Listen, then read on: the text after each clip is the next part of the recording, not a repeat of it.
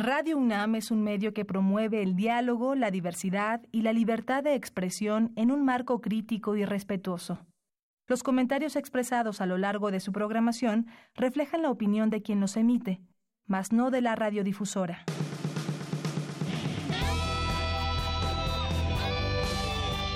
Prisma RU. Relatamos al mundo.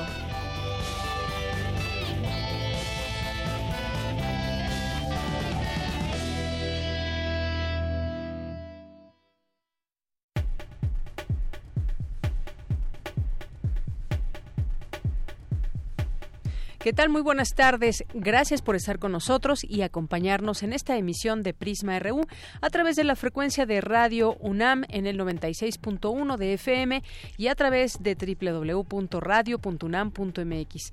Muchas gracias por estar con nosotros. Es la una con cuatro minutos y lo que vamos a tener hoy en el programa, bueno, aquí les saludan los micrófonos de Yanira Morán y todo el equipo también listo para que eh, puedan escuchar la información que le tenemos preparada, algunos temas eh, en particular que queremos platicar con ustedes, compartir con ustedes desde la visión de especialistas y universitarios. El día de hoy vamos a hablar sobre un diplomado al cual vamos a invitar a todos nuestros radioescuchas, un diplomado en anticorrupción y políticas públicas en la Facultad de Derecho que eh, se va a llevar a cabo del 1 de febrero al 31 de agosto de este año, así que si están interesados, en un momento más estará aquí con nosotros la licenciada Mayra Virginia Rivera Olivares, quien es representante legal de México Correcto y va a ser parte de este diplomado.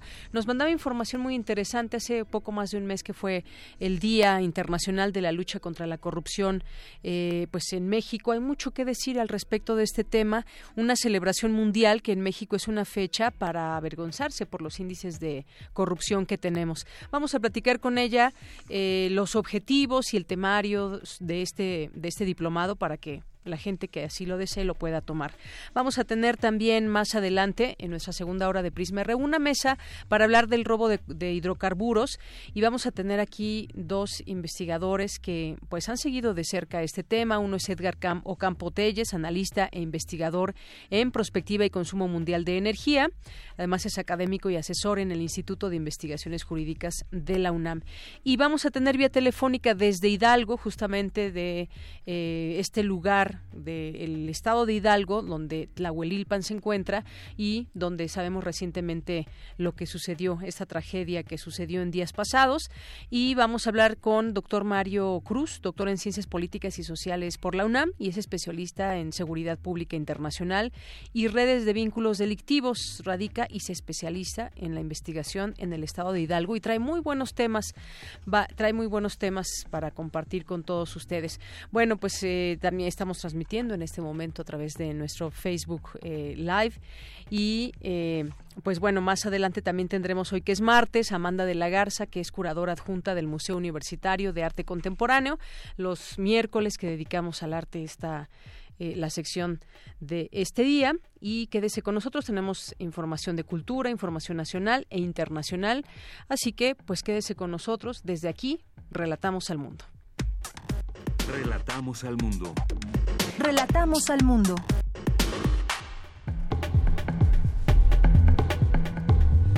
Una de la tarde con siete minutos. En este martes 22 de enero del año 2019, en los temas universitarios presentan el libro Movimientos Sociales en el siglo XXI de Jeffrey Players y mi compañera Cindy Pérez Ramírez nos tendrá aquí los detalles. Destacan a nivel internacional lo peligroso que es dedicarse al periodismo en México, sobre todo siendo mujer. Dulce García nos tendrá aquí la información. Por su parte, Cristina Godínez nos hablará sobre la firma de un convenio entre la UNAM y el Consejo Mexicano de la Carne. Mi compañera Virginia Sánchez acudió a la conferencia de prensa de Enrique Guerrero, expreso político beneficiado con la amnistía del gobierno federal.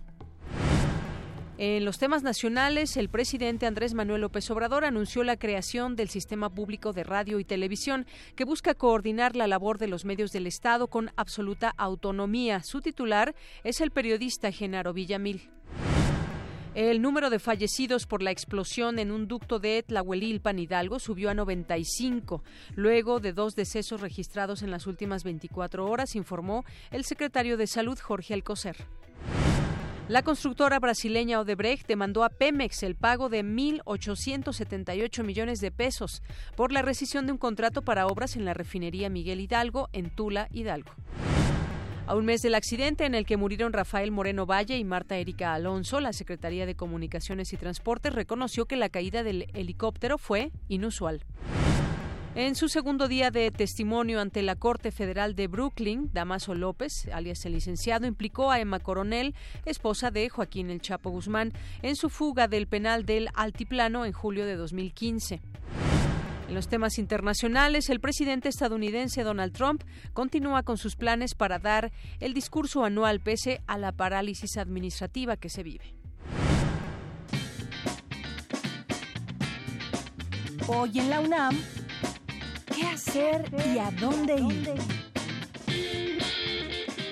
El Instituto de Investigaciones Jurídicas de la UNAM te invita a la conferencia Movilidades Contemporáneas y Derecho de Asilo, que se llevará a cabo hoy en punto de las 16 horas en el aula Reforma Política de 1977 del Instituto de Investigaciones Jurídicas en Ciudad Universitaria. La entrada es libre y se otorgará constancia de asistencia. No te puedes perder el programa Ser Mujer en el Cine Mexicano, bajo la conducción de Karina Gidi, quien tendrá como invitada a Marina de Tavira, actriz mexicana que creció en una familia ligada al teatro y que reafirmó su vocación al estudiar en el Núcleo de Estudios Teatrales y la Casa del Teatro. Marina de Tavira ha actuado en numerosas obras y también es productora. En el cine ha colaborado con directores como Rodrigo Pla y Alfonso Cuarón, con este último en la cinta Roma, trabajo por el cual está nominada al premio Oscar como mejor actriz de reparto. Conoce más de la vida y trayectoria artística de Marina de Tavira hoy en punto de las 20:30 horas por TV UNAM en el canal 20.1 de televisión abierta. El Instituto de Investigaciones sobre la Universidad y la Educación te invita a la presentación del libro Programas y Políticas de Evaluación Docente en Educación Básica, con la participación de la maestra en Pedagogía Catalina Inclán, el maestro en Ciencias Daniel Poblano Chávez y el doctor Jaime Mendoza Martínez, asesor técnico pedagógico de la Secretaría de Educación Pública. Asiste a las 17 horas al Museo UNAM Hoy, ubicado en calle Moneda número 2, Centro Histórico. La entrada es libre.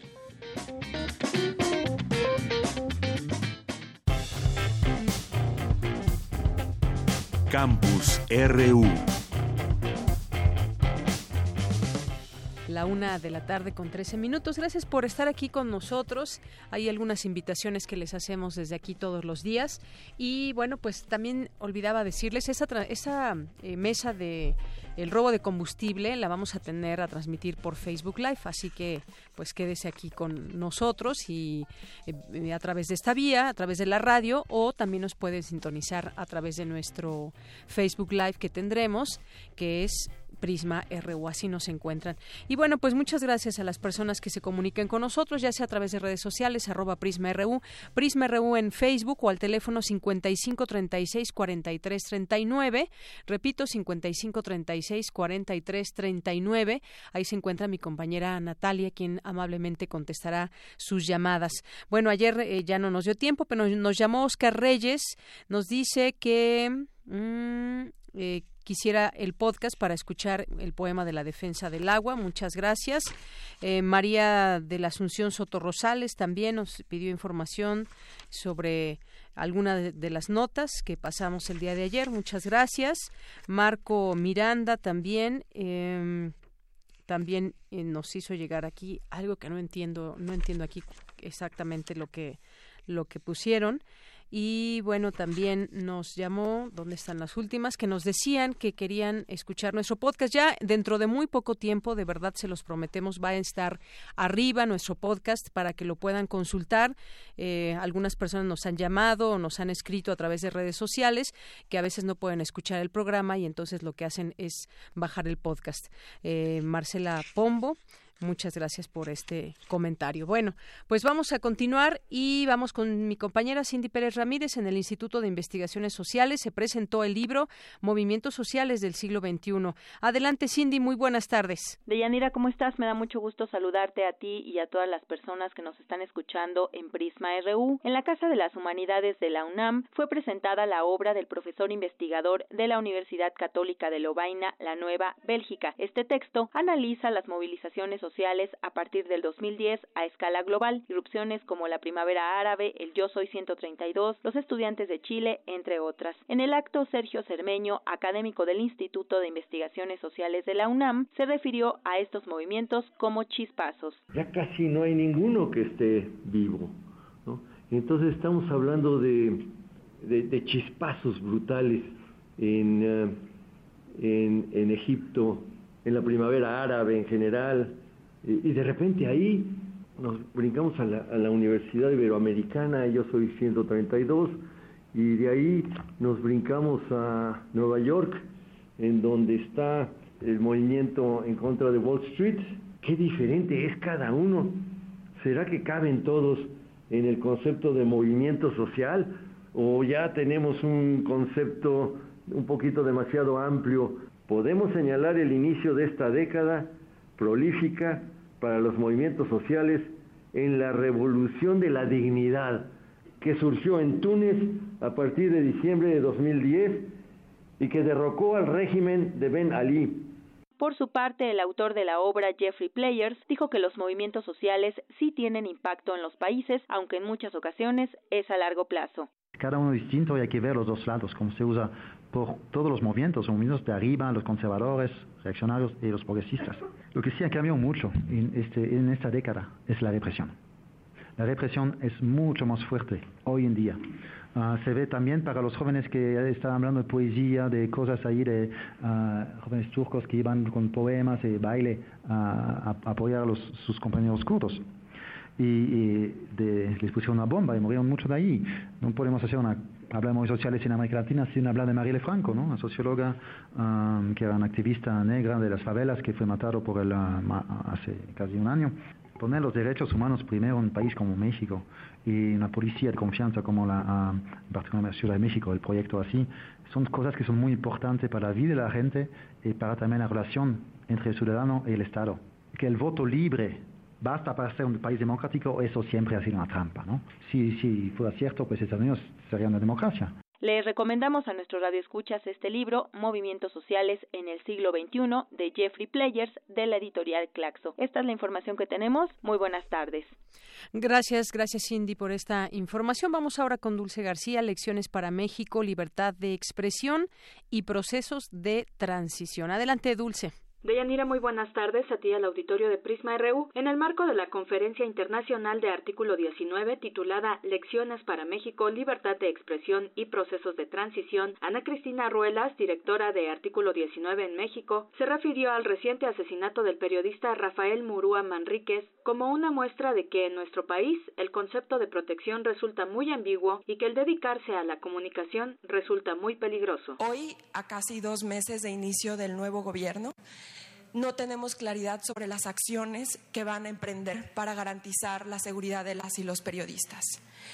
No tenemos garantías sobre un sistema de protección integral que conciba a la impunidad como la medida idónea para garantizar el combate a las agresiones contra la prensa. Ana Cristina Ruelas dijo que la Conferencia Internacional de Artículo 19 busca también resaltar la labor de las mujeres que luchan todos los días por expresarse, ya que las periodistas en México sufren constantemente una violencia diferenciada al enfrentarse a la estigmatización de que no tendrían nada de qué hablar. Combatir ese techo de cristal, a no tener que tener encima a un jefe que les diga que no pueden hablar porque existe otros medios a través de los cuales pueden expresarse. Desgraciadamente, esa es la situación a la que se enfrentan las mujeres comunicadoras y periodistas en nuestro país y queremos que ellas sigan hablando. No queremos que se censuren, no queremos el silencio. Por su parte, Gloria Ruiz, periodista también, habló de su experiencia de haber atravesado por censura en su labor. Desde 2016 decidí abordar un tema en Coahuila, porque soy originaria de Coahuila, de los organismos, organizaciones que se dedican a defraudar a la gente vendiéndoles unos cartoncitos que llaman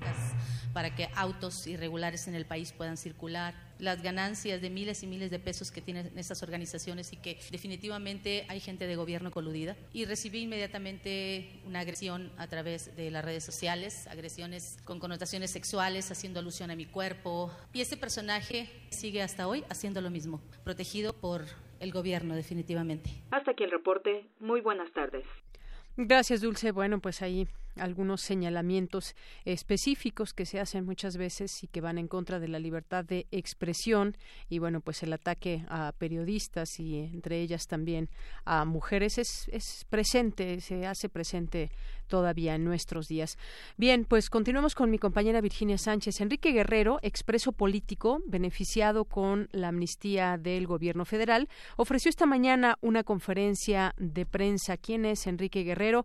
Vicky nos cuenta, mi compañera Virginia Sánchez. ¿Cómo estás, Vicky? Buenas tardes. Hola, ¿qué tal, Leia? Muy buenas tardes a ti y al auditorio de Prisma RU. Pues así es como tú bien comentas, este miércoles se ofreció una conferencia de prensa en el Centro Pro de Derechos Humanos denominada La Libertad se hace presente, pues para hablar sobre la liberación del estudiante universitario y activista Enrique Guerrero Aviña, así como para reconocer el valioso, el valioso compromiso de diversas organizaciones y de la población mexicana, pues para lograr su libertad.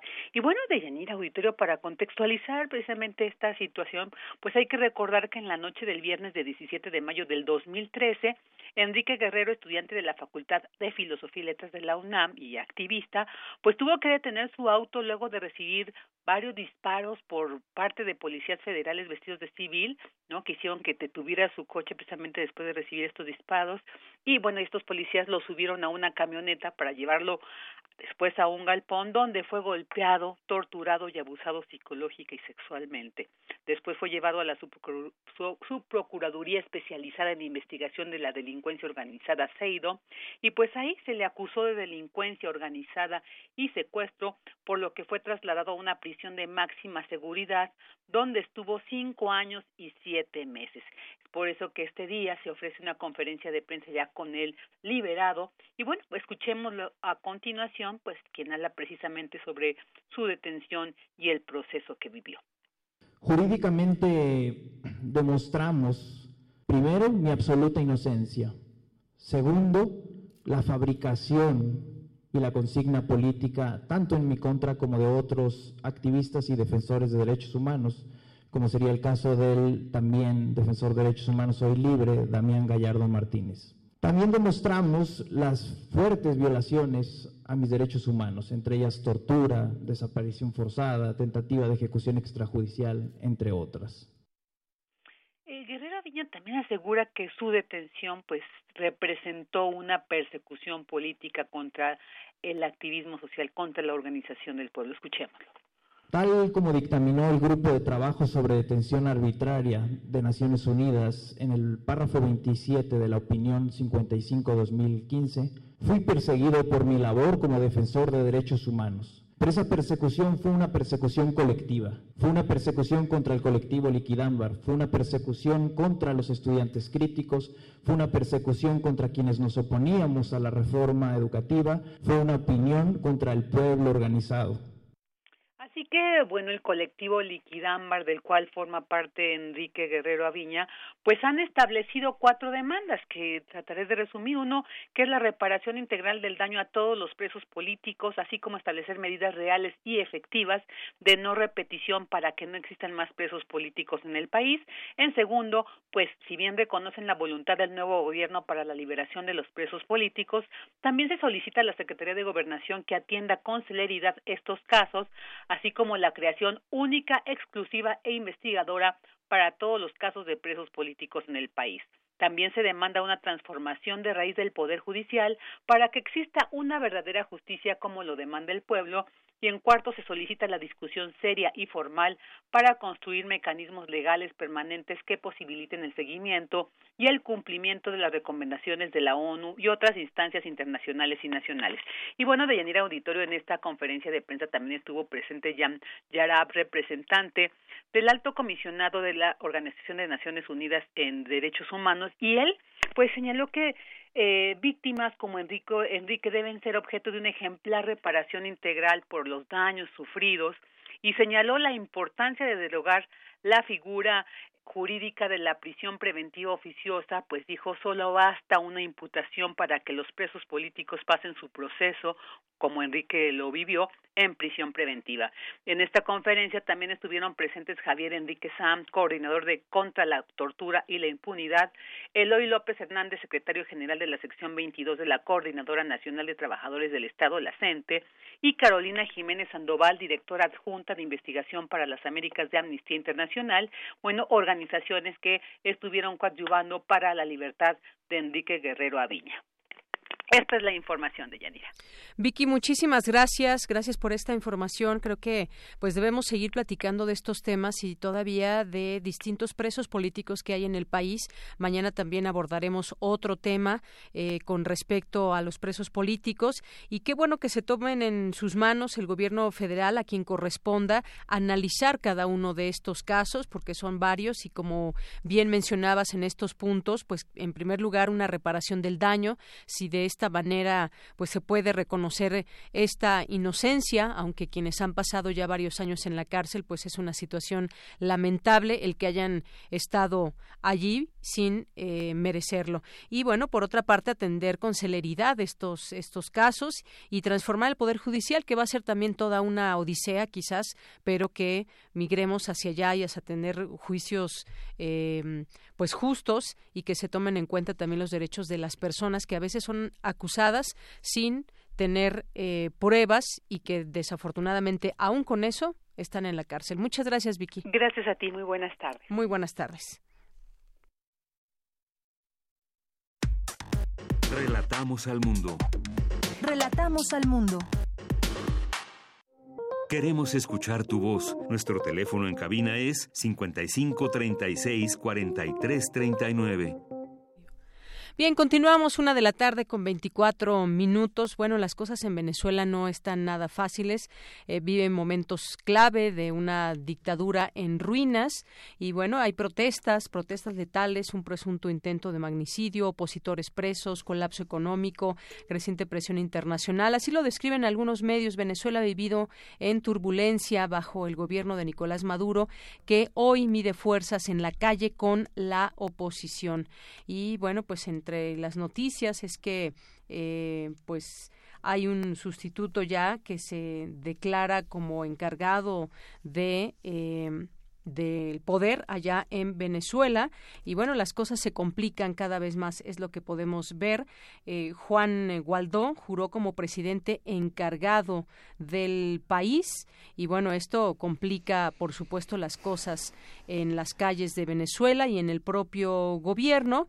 Y bueno pues esto fue lo que lo que sucedió. El presidente Donald Trump además lo reconoció a Juan Guaidó que juró como presidente encargado. La moneda pues está en el aire, ¿qué va a suceder allá? Pues estaremos muy atentos. Bien, continuamos y como les habíamos dicho al inicio de esta emisión, ya está aquí con nosotros la licenciada Mayra Virginia Rivera Olivares, que es representante legal de México Correcto. ¿Qué tal, licenciada? Muy buenas tardes. Buenas tardes, muchas gracias, Yanira, por la invitación y saludo con respeto a tu auditorio. Bien, pues tenemos, vamos a hablar de este diplomado en anticorrupción y políticas públicas en la Facultad de Derecho. Se va a llevar a cabo del 1 de febrero al 31 de agosto yo creo que bien vale la pena aquí, licenciada Mayra, que podamos pues dar algunos datos de la corrupción en México y por qué es importante pues conocer, entrar en este diplomado y ponernos al tanto de cómo poder evitar, revertir todos estos eh, daños que genera la, la corrupción. Así es, bueno, pues efectivamente, como lo mencionas, en nuestro país hemos tenido un problema de corrupción que cada día se hace más grande. México es el país considerado más corrupto de América Latina, el más corrupto dentro de los países miembros de la OCDE y el número 135 de 180 países, así señalado por, por Transparencia Internacional. Estos datos representan no solo cifras, sino nos dicen cómo es la situación actual de nuestro país y es importante hacer notar que hasta la fecha, por ejemplo, existe eh, en México, se encuentra catalogado como uno de los países en que tienen un cumplimiento mínimo, si no es que nulo, en, en cumplimiento a temas internacionales, convenciones como la OSDE, donde hay ataques. Eh, vaya, convenios contra el soborno de la OCDE, que México los ha eh, suscrito desde 1999, pero nunca se ha tenido ninguna sentencia nunca se ha sancionado a nadie por un procedimiento internacional de esta categoría. ¿no? Quizá hay un desconocimiento, quizá hay una falta de interés en hacerlo valer y eso coloca al país en temas eh, muy grandes de corrupción que hemos visto en los últimos años y es por eso que México Correcto surge esta necesidad de hacer valer y de ser una voz fuerte que agita a todos a empezar una batalla en contra y una, una batalla frontal como lo ha establecido el presidente de la República hoy, una transformación de este país en una batalla frontal contra la corrupción. ¿No? Estamos convencidos de que esa transformación se puede lograr y lo interesante de México Correcto es que no solo somos abogados los que formamos parte de, de ese consejo consultivo, sino también se encuentran actrices, periodistas, politólogos, comunicólogos que estamos convencidos de que el hacer esta unión multidisciplinaria y unirnos, hacer esta sinergia puede dar un resultado exitoso, ¿no? Y en este caso hemos contado con el interés y el apoyo de la Universidad Nacional Autónoma de México, que debemos recordarlo, ella ha sido pionera desde hace más de dos años en establecer y, buscar la educación en temas de combate anticorrupción no solo con conferencias magistrales, sino con talleres, con diplomados, y hoy es uno más que en unión con eh, la Facultad de Derecho de la Universidad, así como la Escuela Nacional de Jurisprudencia y México Correcto, han eh, buscado este diplomado anticorrupción y políticas públicas que tiene como objeto precisamente dar a conocer esa función del derecho en el Estado y cómo lograr eh, meter este combate anticorrupción en las políticas públicas. Es decir, que todos estos marcos constitucionales e internacionales que hoy tenemos se puedan servir como guía y a su vez como límite a las políticas públicas del país. No es para nadie desconocido que eh, generalmente se tiene catalogado al servidor público como corrupto y esto pues no ha sido este, algo que haya surgido de la noche a la mañana, porque tampoco podemos tapar el sol con un dedo y esto ha pasado durante años y no lo podemos esconder. Pero también es cierto que no todo el funcionario público es corrupto. Yo he sido funcionaria pública en diversos momentos de, de, mi vida profesional y he desempeñado el cargo con honestidad y, estoy convencida de que hay muchos más que también lo hacen así, ¿no? que están convencidos de hacerlo así. Y también un tema importante, ¿no? Que hoy también se ha volteado el reflector a la iniciativa privada y a los particulares que también cometen hechos de corrupción y que tenemos que eh, ver las dos partes y combatir las dos partes frontalmente, como lo dice ya el secretario general de las Naciones Unidas, siempre la corrupción nos va a traer más corrupción y esto sin duda nos va a llevar a una cultura destructiva de impunidad. Y ahí estamos parados hoy en nuestro país y es momento de frenar, es momento de hacer y creemos en México Correcto y en la Universidad Nacional Autónoma de México que uno de los principales y las bases para lograr este combate es la educación. Es a través de la cultura como se puede combatir porque se puede prevenir. No tenemos que preparar a nuestros jóvenes, a nuestros profesionistas con este conocimiento claro de la lucha anticorrupción que se tiene en nuestro país y que se puede hacer del servicio público algo mejor, ¿no? Bueno, pues varias cosas, varias cosas interesantes, licenciada, en todo esto. Se puede lograr. Me, me gusta esa parte donde se ven positivos y dicen, claro que se puede lograr el revertir estas cifras de corrupción en, en México. Hay una unión multidisciplinaria que lucha para ello y que hacen todas estas redes para tratar de combatir este esta situación e, en, en México. Y además hay que ponernos a pensar cómo afecta a toda una nación. Eh, hablaba hablabas de eh, un funcionario público que puede ser eh, eh, que por una, un trámite simple pueda llevar a cabo un acto de corrupción o podemos enfrentarnos también a gobiernos completos o, o, por lo menos un gobernador a cargo que pueda a través de la corrupción enriquecerse de manera ilícita eh, tomar un dinero público que es para la gente, para programas. Todo esto nos lleva a, pues a la destrucción de un país y creo que estamos en un momento clave. Ahora lo estamos viendo también con todo ese tema del robo de combustible, toda la cadena de corrupción que se eh, que se que se ve y que pues solamente a través de la corrupción es como se puede lograr desafortunadamente tener una red como la que se tiene hasta el momento y que se intenta desmantelar. Yo, yo preguntaría, licenciada, en este sentido, hay esta eh, esta idea positiva de que se puede de que se puede lograr. Y viene esto también con un gobierno que dijo que quiere acabar frontalmente quiere eh, combatir la corrupción. Entonces sí sí se puede. Yo estoy segura también que mucha más mucha gente mucha más gente es honesta que la que es deshonesta en este país. Pero pues simple siempre necesitamos esos candados de pronto que se eh, que se requieren para que pues cerrar esa posibilidad. A veces decimos el sistema está hecho para para que se puedan corromper las cosas para que se tape después eh, ese boquete que se deja. Y bueno, pues yo creo que sí es un trabajo de todos que se debe hacer. Claro, es un compromiso que tenemos, es un compromiso social.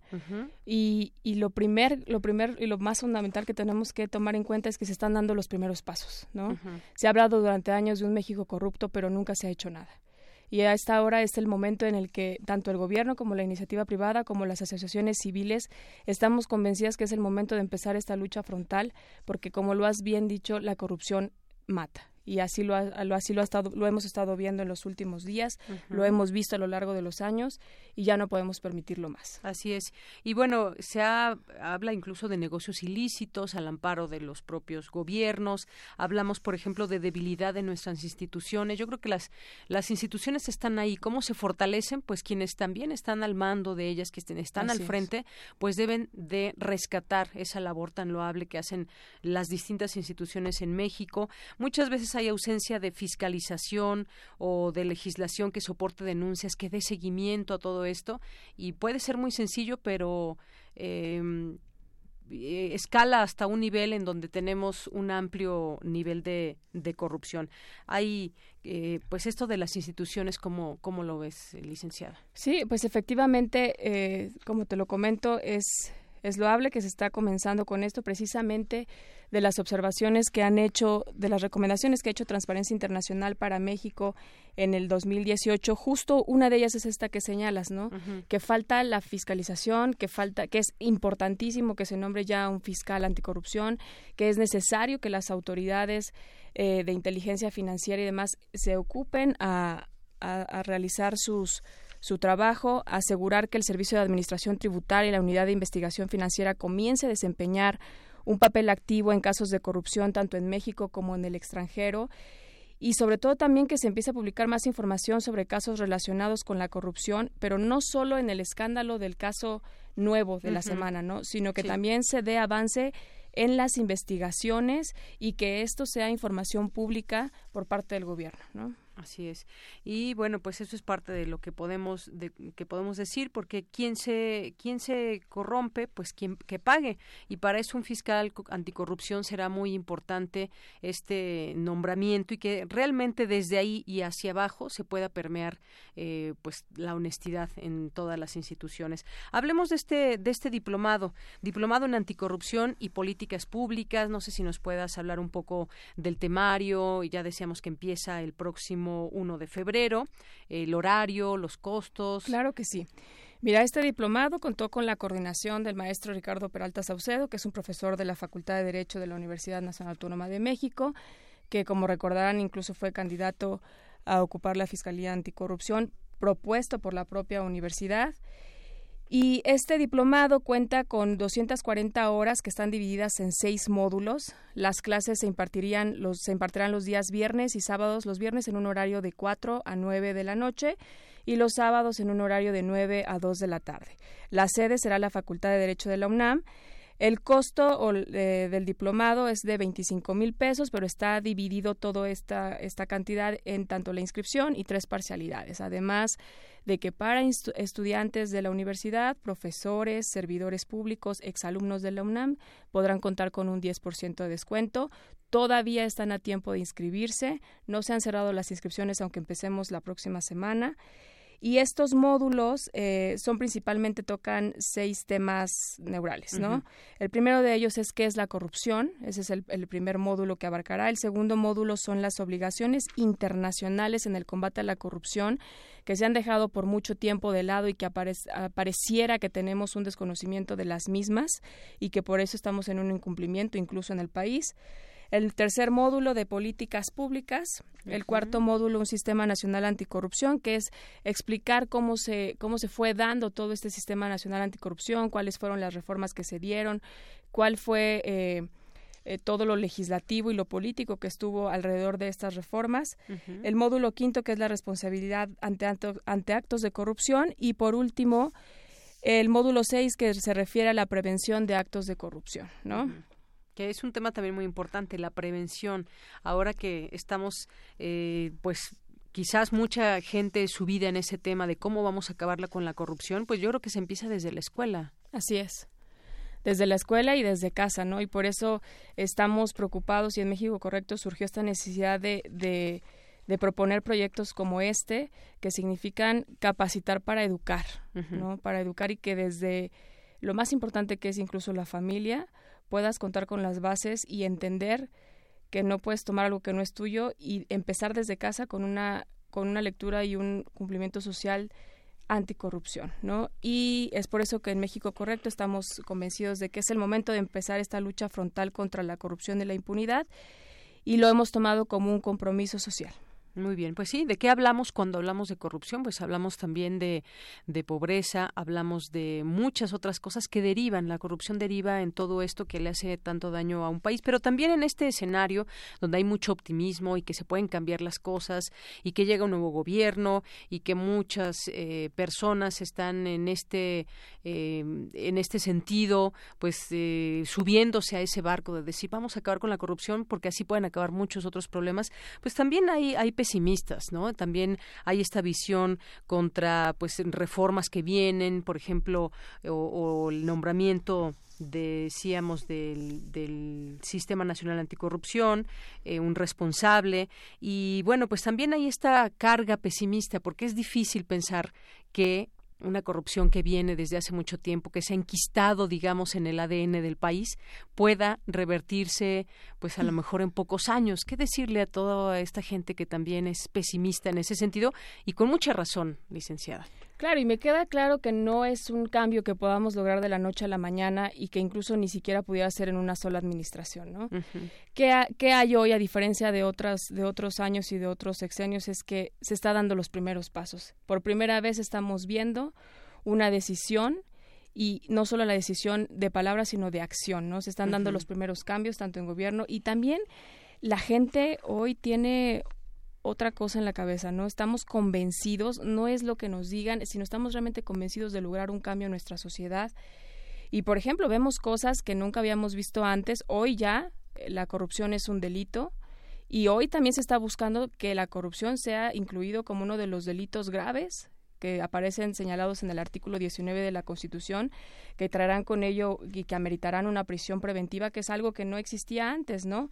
Estamos eh, esperando eh, que salga pronto de la Cámara de Diputados ya este dictamen para que pueda hacer su recorrido por por los congresos locales y pueda darse esta reforma constitucional que será relevante para México y un paso muy bueno en el combate frontal a la corrupción.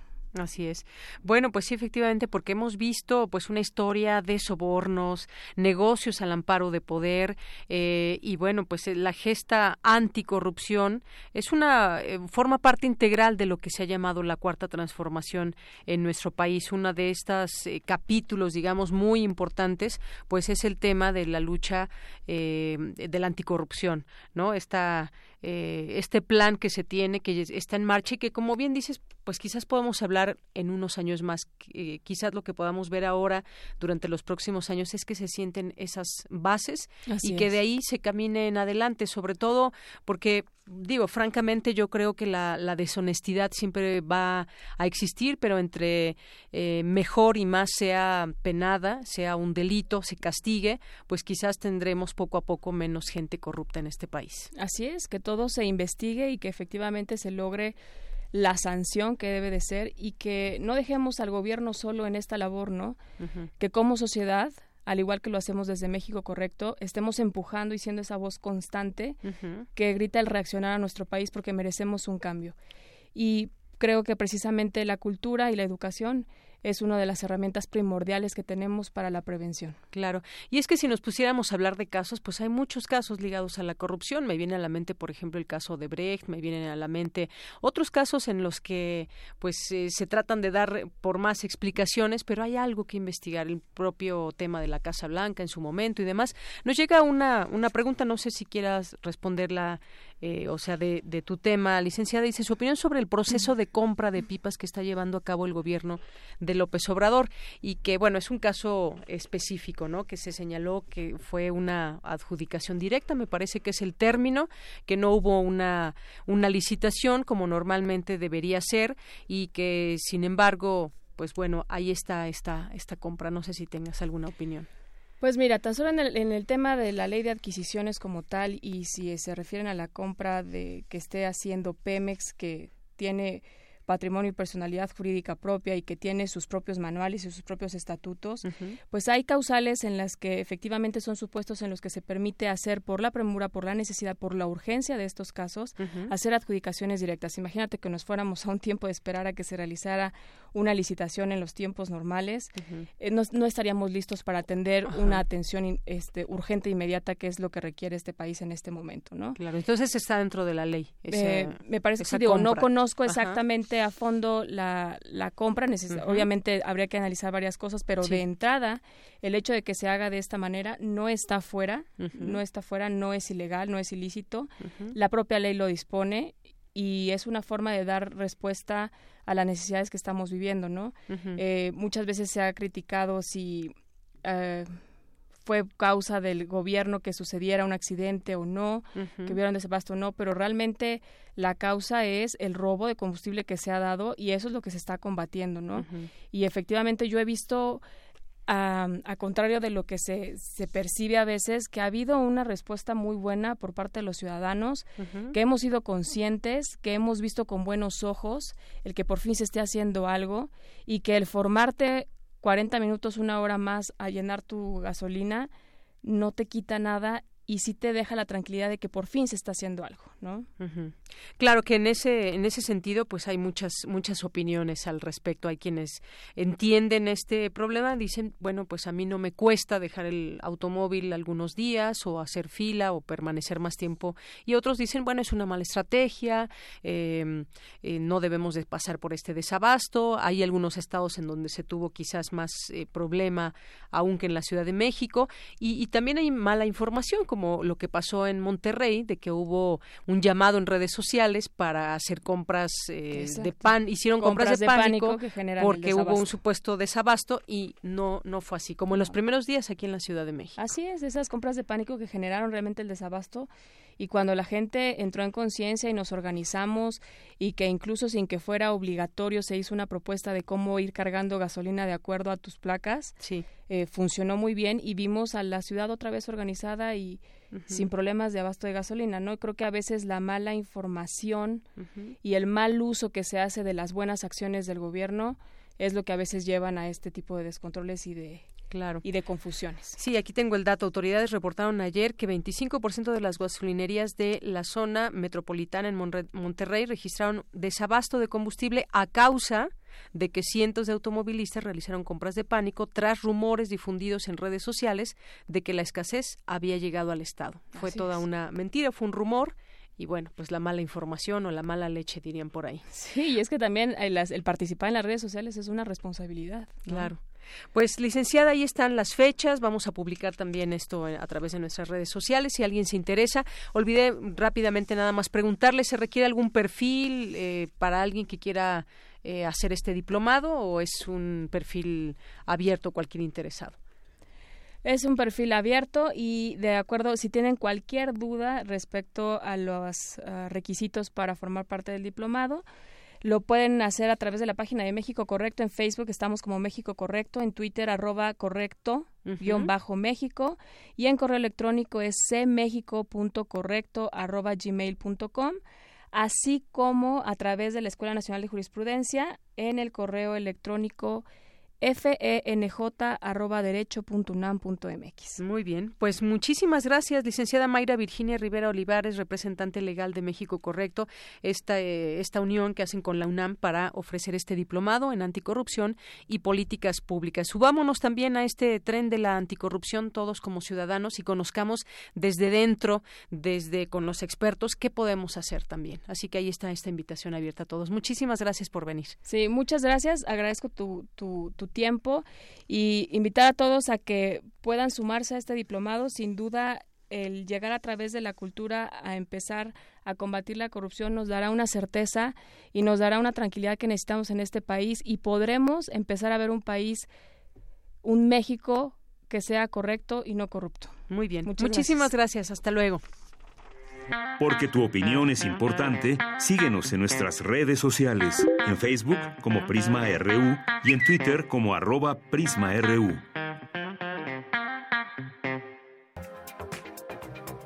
Internacional RU. La canciller alemana Angela Merkel intervino en un discurso especial en el Foro Económico Mundial de Davos. Defendió un mundo más abierto e interconectado, frente a quienes defienden una vuelta a los nacionalismos. Ha mermado la confianza en la política, ha hecho estragos en el sector financiero. Si preguntamos a las personas en nuestros países, nuestros Estados miembros, pues la verdad es que eh, se ha visto muy afectada su confianza en un sistema estable a escala internacional, razón por la cual hay que actuar, a conferir mayor seguridad a la situación, porque yo creo que son muchos los que están deseosos de afianzar la multilateralidad empeoran las relaciones entre los gobiernos de Francia e Italia. La estridencia comenzó cuando el gobierno de Emmanuel Macron cuestionó a Italia por no permitir que atracaran barcos de rescate que transportaban inmigrantes en el Mediterráneo. Ahora, el ministro del Interior italiano, Matteo Salvini, se expresó así del mandatario francés. Nos habla de generosidad, bondad, hospitalidad, solidaridad y luego rechaza miles de inmigrantes en la frontera italiana tanto en Ventimiglia como en el Piamonte. Espero que los franceses puedan deshacerse pronto de un presidente tan malo. Rusia mostró hoy al mundo su controvertido misil de crucero Novator, en un intento por salvar el primer tratado de desarme nuclear de la Guerra Fría, que Estados Unidos se propone abandonar el próximo 2 de febrero. Este miércoles en Venezuela, la oposición convocó a una marcha multitudinaria para reclamar el cese del gobierno de Nicolás Maduro en su segundo mandato, en una medida precedida por un mensaje del gobierno de Estados Unidos en voz de su vicepresidente Mike Pence. Nicolás Maduro es un dictador sin derecho legítimo al poder. Nunca ganó la presidencia en una elección libre y justa. Mantuvo su control sobre el poder encarcelando a cualquiera que se atreva a oponerse a él. Nos unimos a todas esas naciones que aman la libertad para reconocer a su Asamblea Nacional como la última estancia de democracia en su país, ya que es el único órgano elegido por ustedes, el pueblo. Hace unas horas, el presidente de la Asamblea Nacional de Venezuela, el opositor Juan Guaidó, se autonombró como presidente encargado de Venezuela. Hoy Venezuela irrumpe con fuerza, con grito, con Guáramo y dice libertad y dice democracia, no más silencio, estruendo en la calle de libertad y paz es lo que se siente en todo el territorio nacional. No hay duda, no hay duda.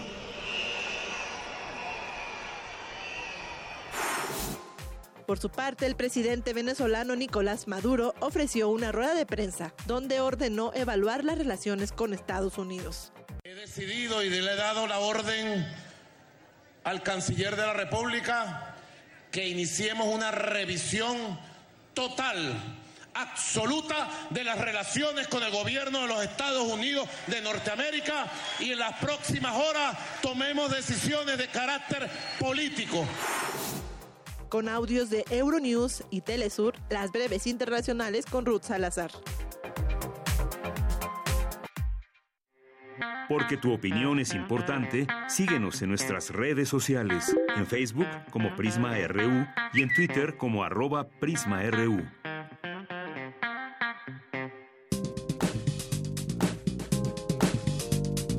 Cultura RU.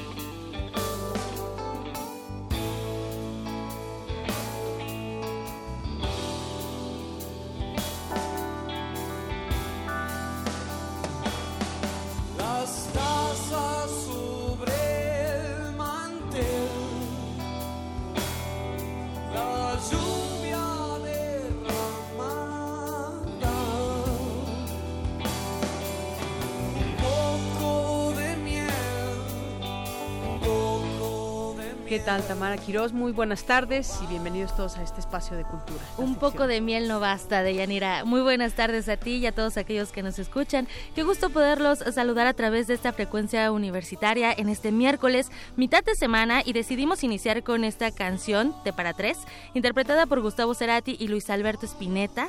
Este último hoy cumpliría 69 años de edad. El argentino Luis Alberto Spinetta conocido como El Flaco o simplemente por su apellido, bueno, pues fue un cantante, guitarrista, poeta, escritor y también compositor de rock y su trabajo musical fue considerado uno de los más importantes y respetados de Hispanoamérica. Colaboró con varios cantantes, entre ellos Bonacerati, a quien escuchamos de fondo con Te para Tres, y también con Fito Páez. Escuchamos un poco más de esta canción.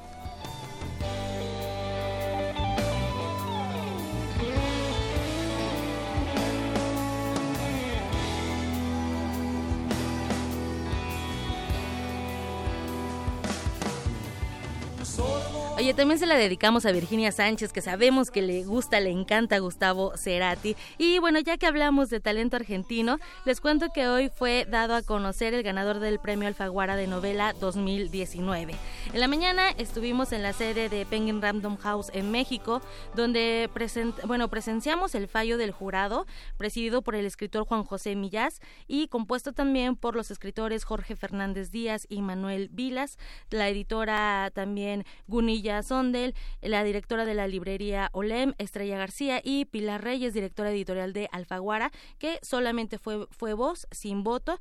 Y bueno, les cuento el premio Alfaguara está dotado con 175 mil dólares y una escultura de Martín Chirino. Y bueno, se otorgó de manera unánime al escritor argentino Patricio Pron por su novela Mañana tendremos otros nombres. Pron, quien radica en España, es autor de seis libros de relatos. Y bueno, dicho sea de paso, y, y que a mí me encanta, es que algo que caracteriza su trabajo, además de las historias y de cómo las cuenta, son los títulos de sus publicaciones. Entre ellos, bueno, está el mundo sin las personas que lo afean y lo arruinan. Este libro fue editado en 2010. También La vida interior de las plantas de interior o Lo que está y no se usa nos fulminará de, bueno, es una novela del año pasado de 2018. Además, ha escrito siete novelas. De ellas destaca El comienzo de la primavera, distinguida por la Fundación José Manuel Lara como una de las cinco mejores obras publicadas en España en 2008. También destaca el espíritu de mis padres sigue subiendo en la lluvia de 2011 o No derrames tus lágrimas por nadie que viva en estas calles. ¿Qué tal los títulos de este escritor de Yanira? Pues muy bien, muy bien. Qué bueno que pues nos, los recuerdas. Y un buen momento aquí siempre recomendamos lecturas. Pueden leer a Patricio Pron. Así es. Y bueno, también les cuento que en la, la convocatoria de este año se recibieron 767 manuscritos, de los cuales 313 fueron remitidos desde España, 158 desde Argentina, 155 desde Argentina, 104 desde México, un número considerable. También de Colombia se recibieron 93, 41 de Estados Unidos, 33 de Chile, 19 de Perú y 9 fueron enviados desde Uruguay. Y bueno, Patricio Pron presentó Mañana tendremos otros nombres con el título El Museo de las Relaciones Rotas, bajo el seudónimo de No Soy Stiller, una novela donde pues vuelve a la exploración de la vida en pareja y del amor en tiempos de Tinder y también de otras plataformas por donde se interactúa actualmente, porque vaya, cuando, cuando se habla o hablamos de amor, hay una serie de cuestiones vinculadas entre los usos, las costumbres, las tradiciones y por supuesto supuesto, la actualidad. Vamos a escuchar lo que dijo el presidente del jurado del Premio Alfaguara de Novela 2019, el escritor Juan José Millás. En cuanto a la novena ganadora, mañana tendremos otros nombres. Es la fascinante autopsia de una ruptura amorosa que va más allá del amor. Es el mapeo sentimental de una sociedad neurótica donde las relaciones son producto de consumo. Bajo la anonimia de unos, él y ella, construyen la historia de dos personajes que son vagamente conscientes de su alienación. Un texto sutil y sabio de gran calado psicológico que refleja la época contemporánea de manera excepcional y toma el pulso a las nuevas formas de entender los afectos. ¿Cómo entendemos los afectos? ¿Cómo nos deslindamos de, de, los sentimientos? No, no se podría. Y bueno, por su parte, el galardonado Patricio Pron habló un poco de la génesis de su novela, así que vamos a escucharlo.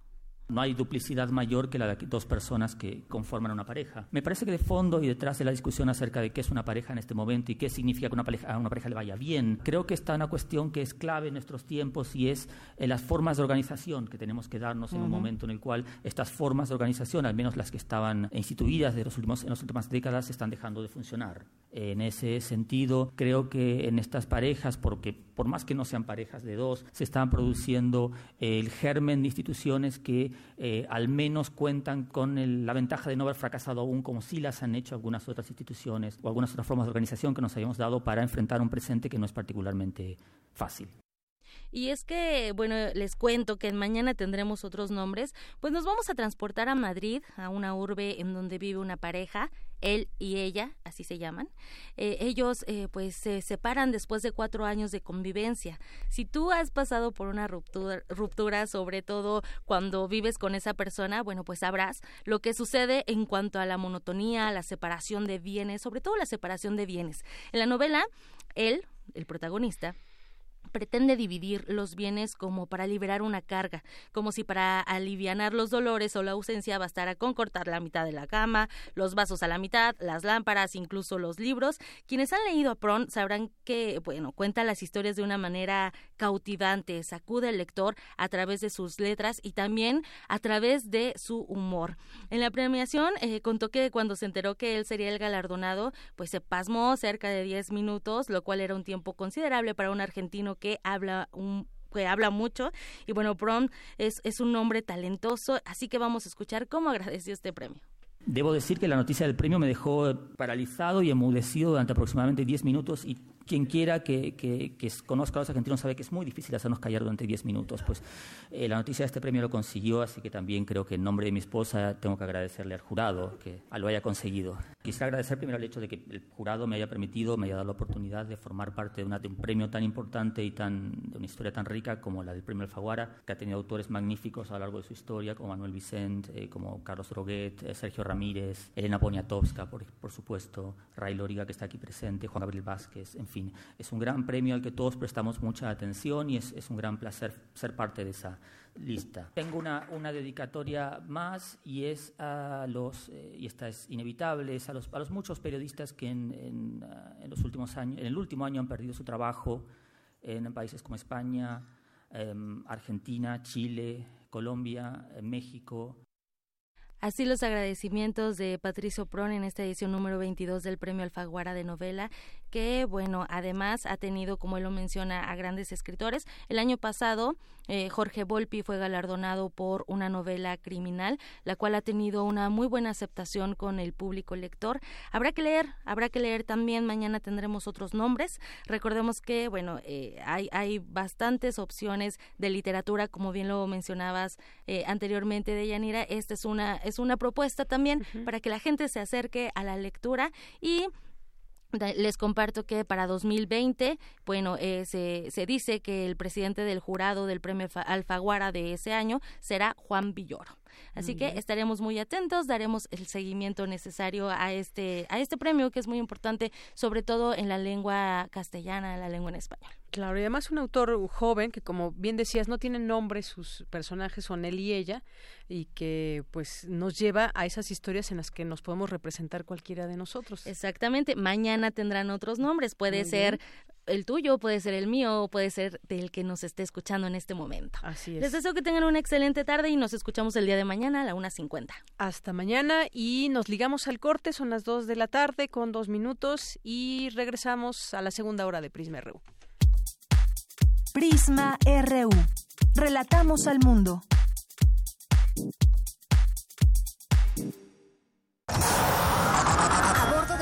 De la Resistencia existe una habitación que nunca se abre. Excepto la última hora del último día de la semana. Ahí vamos a reírnos del mundo, a demoler los muros con canciones, a bailar en la posición que queramos. Todos eligen la música. Todos la disfrutan. Todos la bailan. El Buscapiés. Tú eres el alma de esta fiesta. Viernes, 22 horas. Por el 96.1 de FM. Radio UNAM.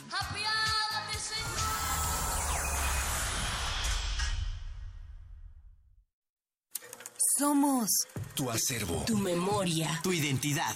tu patrimonio, Tu cultura. tu cine. Somos la Filmoteca UNAM. Para cinéfilos y público en general, preservamos y difundimos los materiales fílmicos de la memoria histórica del país. Tenemos laboratorios, banco de imagen, centro de documentación. Sala de exposiciones, tienda, librería y salas de cine. Visítanos en el Centro Cultural Universitario, el Cinematógrafo del Chopo y Casa del Lago.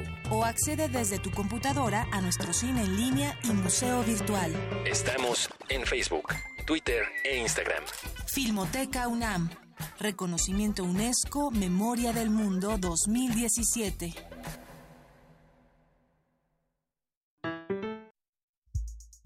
El PRD propuso aumentar el salario mínimo en todo el país. Morena votó no. Seguiremos luchando para que el salario mínimo aumente a 176 pesos por 8 horas de trabajo. No es suficiente, pero es un buen inicio. Que suba tu salario sí es posible. No hay pretextos. Exige a los diputados de Morena que apoyen esta propuesta del PRD y el salario suba en todo el país. PRD. El antiguo Colegio de San Ildefonso invita a la exposición Nacimiento, Miradas en el Tiempo. Reúne más de mil figuras de barro elaboradas por el artesano veracruzano Felipe Nieva en la primera mitad del siglo XX. Las piezas son personajes bíblicos como Adán, Eva, José, María, Jesús, San José pidiendo posada, el nacimiento del niño Jesús y los Reyes Magos. Nacimiento, Miradas en el Tiempo se puede visitar en el antiguo Colegio de San Ildefonso, centro histórico de la Ciudad de México.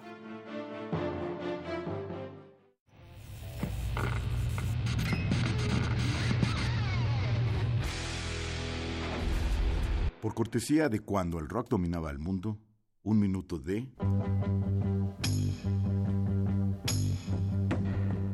Spencer Davis Group, Give Me Some Loving, 1967.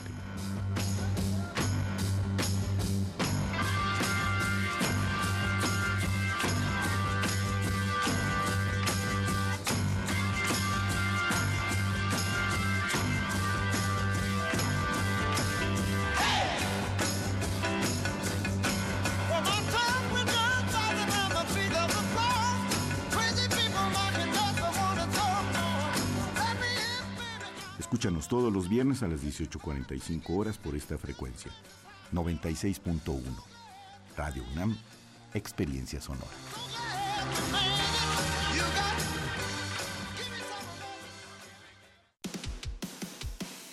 Dejar huella en cada aula de la UNAM es un deber de un verdadero Puma.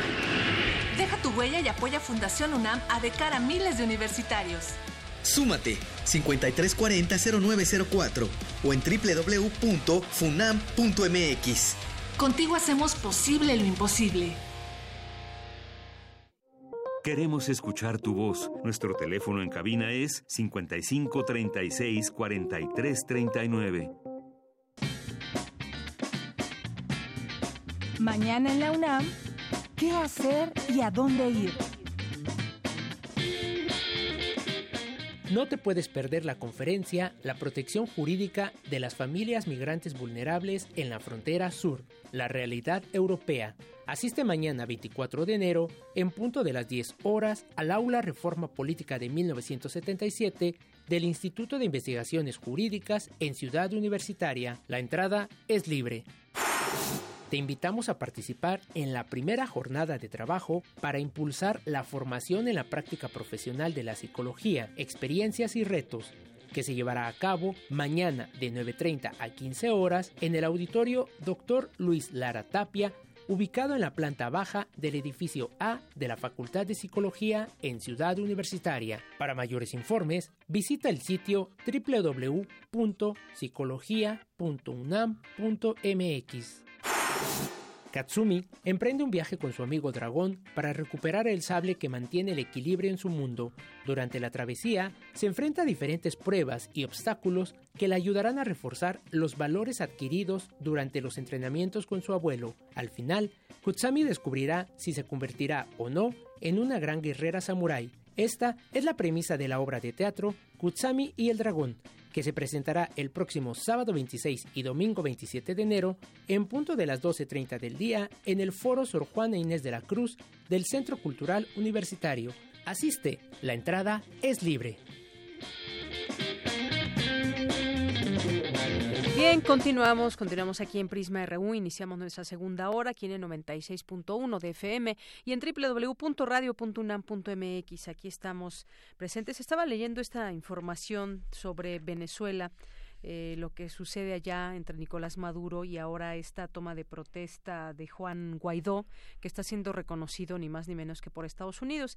Y bueno, todo depende del medio de comunicación del que lo leamos. Por ejemplo, eh, si leemos el nuevo Herald, dice Venezuela, momentos clave de una dictadura en ruinas, y bueno, pues se van con todo en contra de Nicolás Maduro. Tengo aquí también abierto el Clarín de Argentina, donde pues encabeza eh, su nota sobre Venezuela. En medio de las protestas, tensión en Venezuela, Juan Guaidó juró como presidente encargado del país y Donald Trump lo reconoció. Está también la BBC, eh, la BBC de Londres. Juan Guaidó, presidente de la Asamblea Nacional de Venezuela, se juramenta como presidente encargado del país. Y bueno, pues ya tenían también todo esto armado.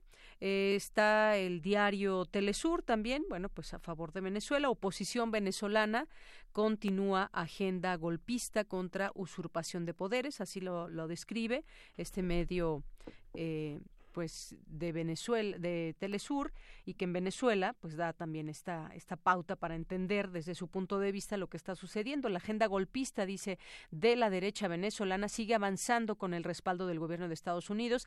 La etapa más reciente de la desestabilización está representada con el opositor Juan Guaidó, quien se autoproclamó presidente del país para impulsar un consejo de transición en un acto no contemplado por la Constitución de Venezuela es decir, está fuera de la ley, Guaidó se autojuramentó para usurpar las competencias del Ejecutivo Nacional que corresponden al mandatario Nicolás Maduro, electo con el 67% de los votos populares el 20 de mayo de 2018 para el periodo 2019-2025.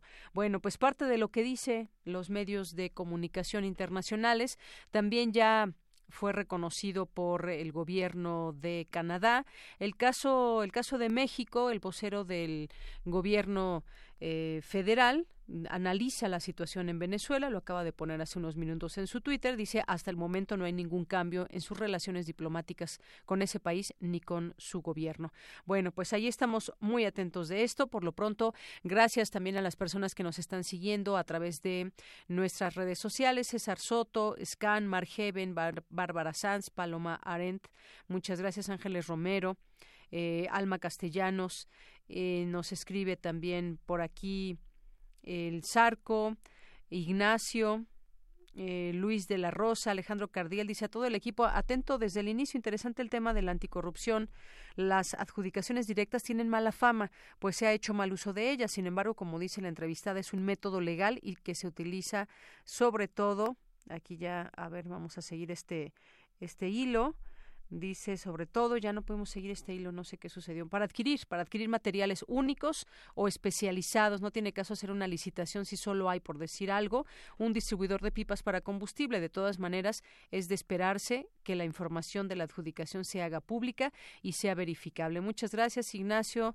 Dice que luego checará el podcast. Gracias Em, licenciada Varita Mongola, eh, también, más 52 frenos. Dice, terrible lo que pasa en Venezuela porque se está eh, alienando o alentando desde Estados Unidos con la convivencia del grupo de Lima un enfrentamiento entre venezolanos que sirva como pretexto para una intervención militar humanitaria, entre comillas, nos pone. Muchísimas gracias. Más 52 Efren. Recordar que hay una oposición dividida. Eh, Guaidó proestadounidense, Guaidó, Guaidó, dice proestadounidense y la plataforma ciudadana que rechaza el gobierno de Maduro, el intervencionismo de Washington y busca defender la legalidad y la soberanía venezolana. ¿Qué tanta representatividad tendrá realmente Guaidó? Saludos, gracias. Pues sí, habrá que hacerse todas las preguntas posibles porque, pues, de qué manera se va a avalar ahora a este gobierno que se autoproclama, cuál fue el camino. Critican por una parte esa oposición a Maduro por imponerse, pero están haciendo exactamente lo mismo. Vamos a platicarlo si les parece viene el día de mañana con un especialista en estos temas. Pues muchas gracias y continuamos con la información. Vamos con mi compañera Cristina Godínez. Convenio entre la UNAM y el Consejo Mexicano de la Carne para asesoría y capacitación científica y tecnológica. Adelante. Así es, Deyanira. Muy buenas tardes. Se trata de un convenio de colaboración para asesoría, capacitación e intercambio científico y tecnológico en el que se contempla la necesidad de servicios tecnológicos por parte de las empresas del Consejo Mexicano de la Carne, así como la capacitación especializada para sus socios, que estará a cargo de expertos universitarios en materia de inocuidad y seguridad alimentaria, técnicas analíticas, producción animal y productos derivados de animales libres de encierro.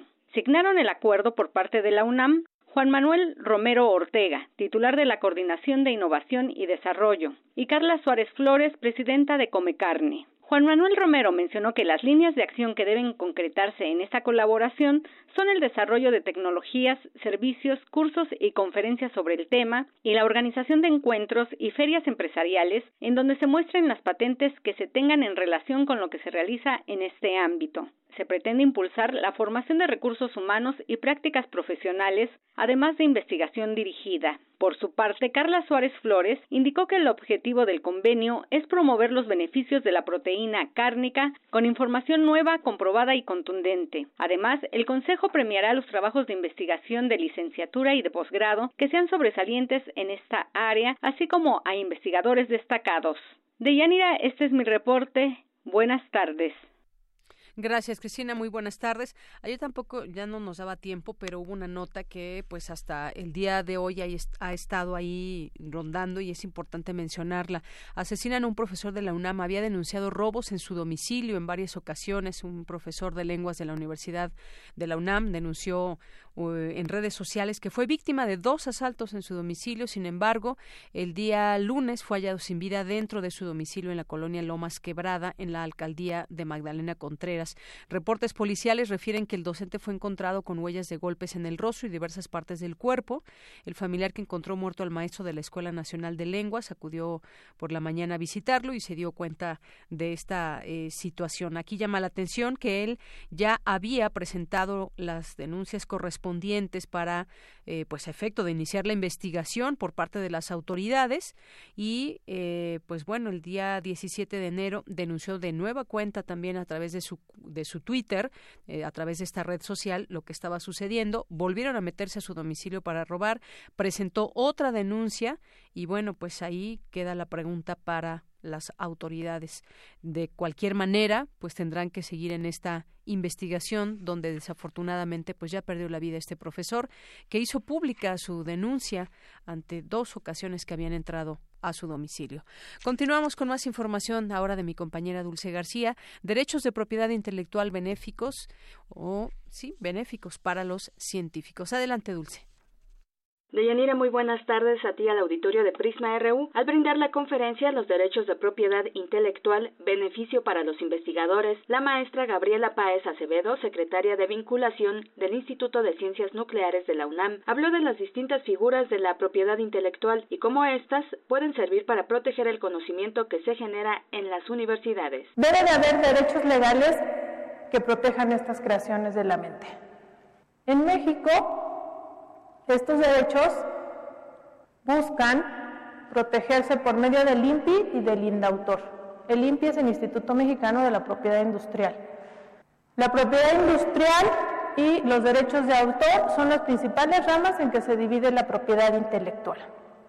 La propiedad intelectual normalmente, o yo he detectado que muchas veces lo concebimos como patentes. Todo el mundo nos vamos por la idea de, de patentar, cuando en realidad sí es una figura existente, es válida, nos genera muchos beneficios, pero también mucho costo y mucho trabajo.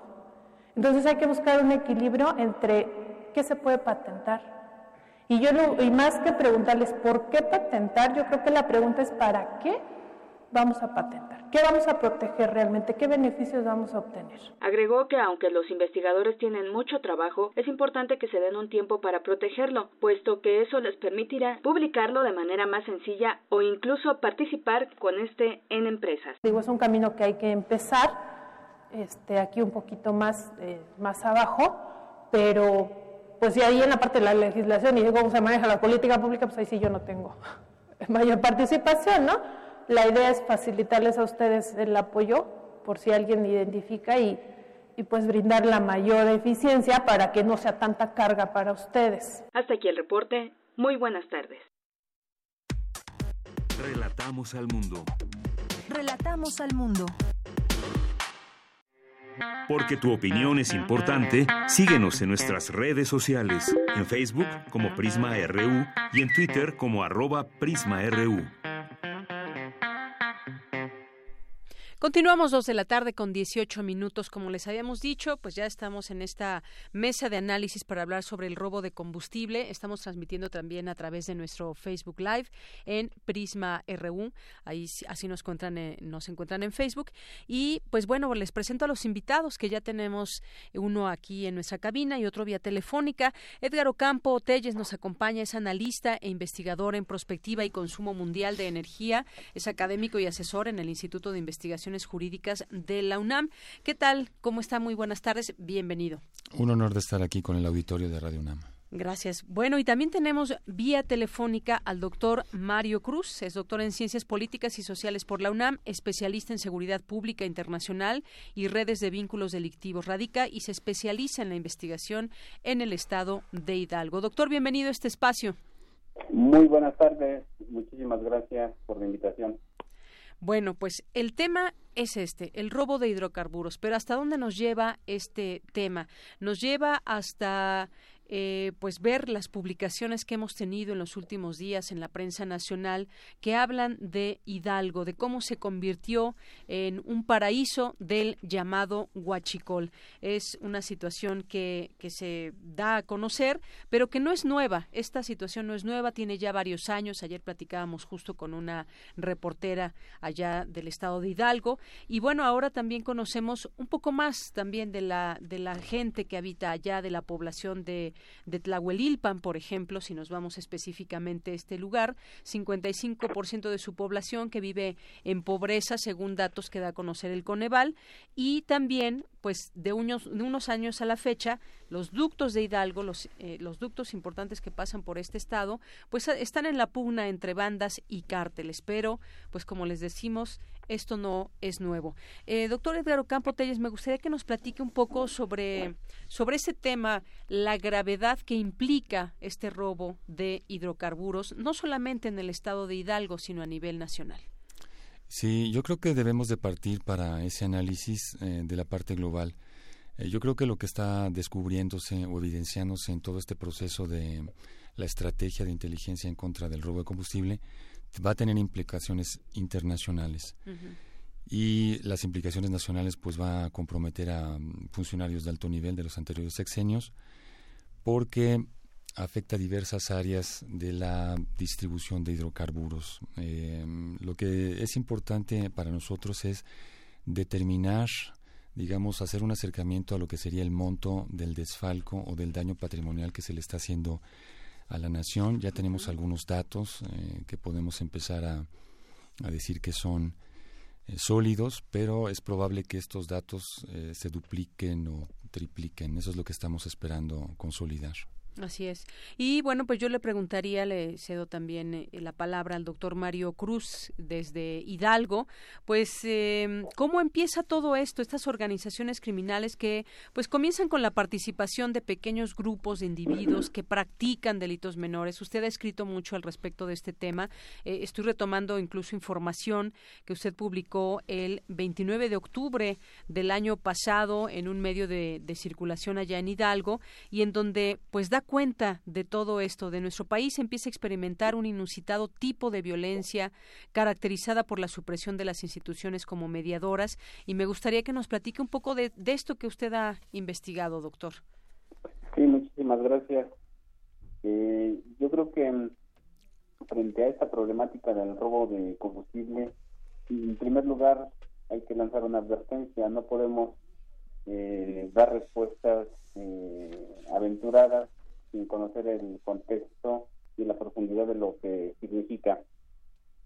En primer lugar, el, Valle del Mezquital, que es la región a la que pertenece la UNILPAN, eh, que es el lugar donde explotaron los, el, ducto y causó ya una decena de, muertos y varios heridos.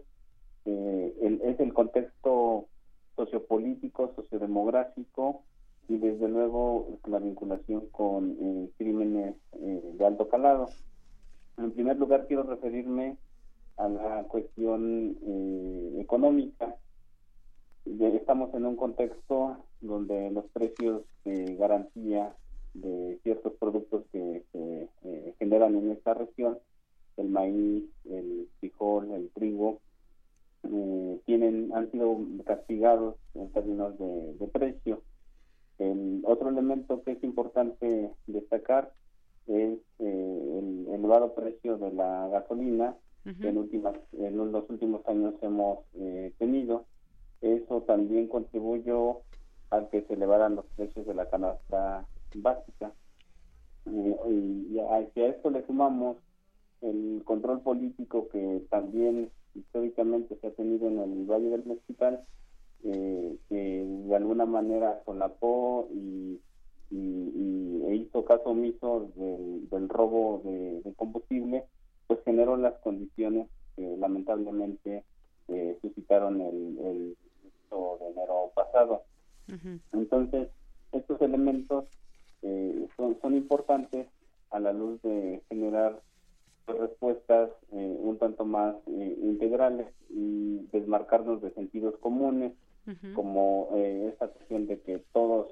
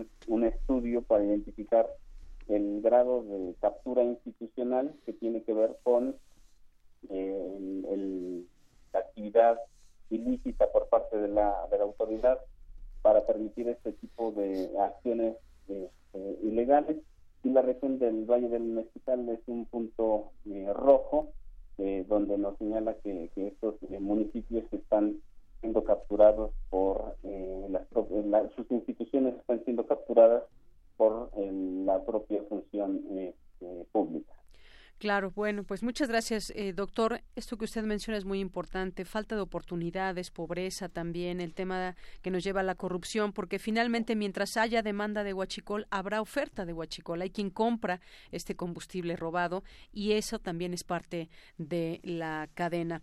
Eh, Edgar Ocampo Telles, bueno, pues continuando con este tema, es algo que tiene que ver estrechamente ligado con la corrupción, porque pues quién permite eh, que estas muchas veces comunidades completas, muchas veces pues parte de estas poblaciones se dediquen a esto.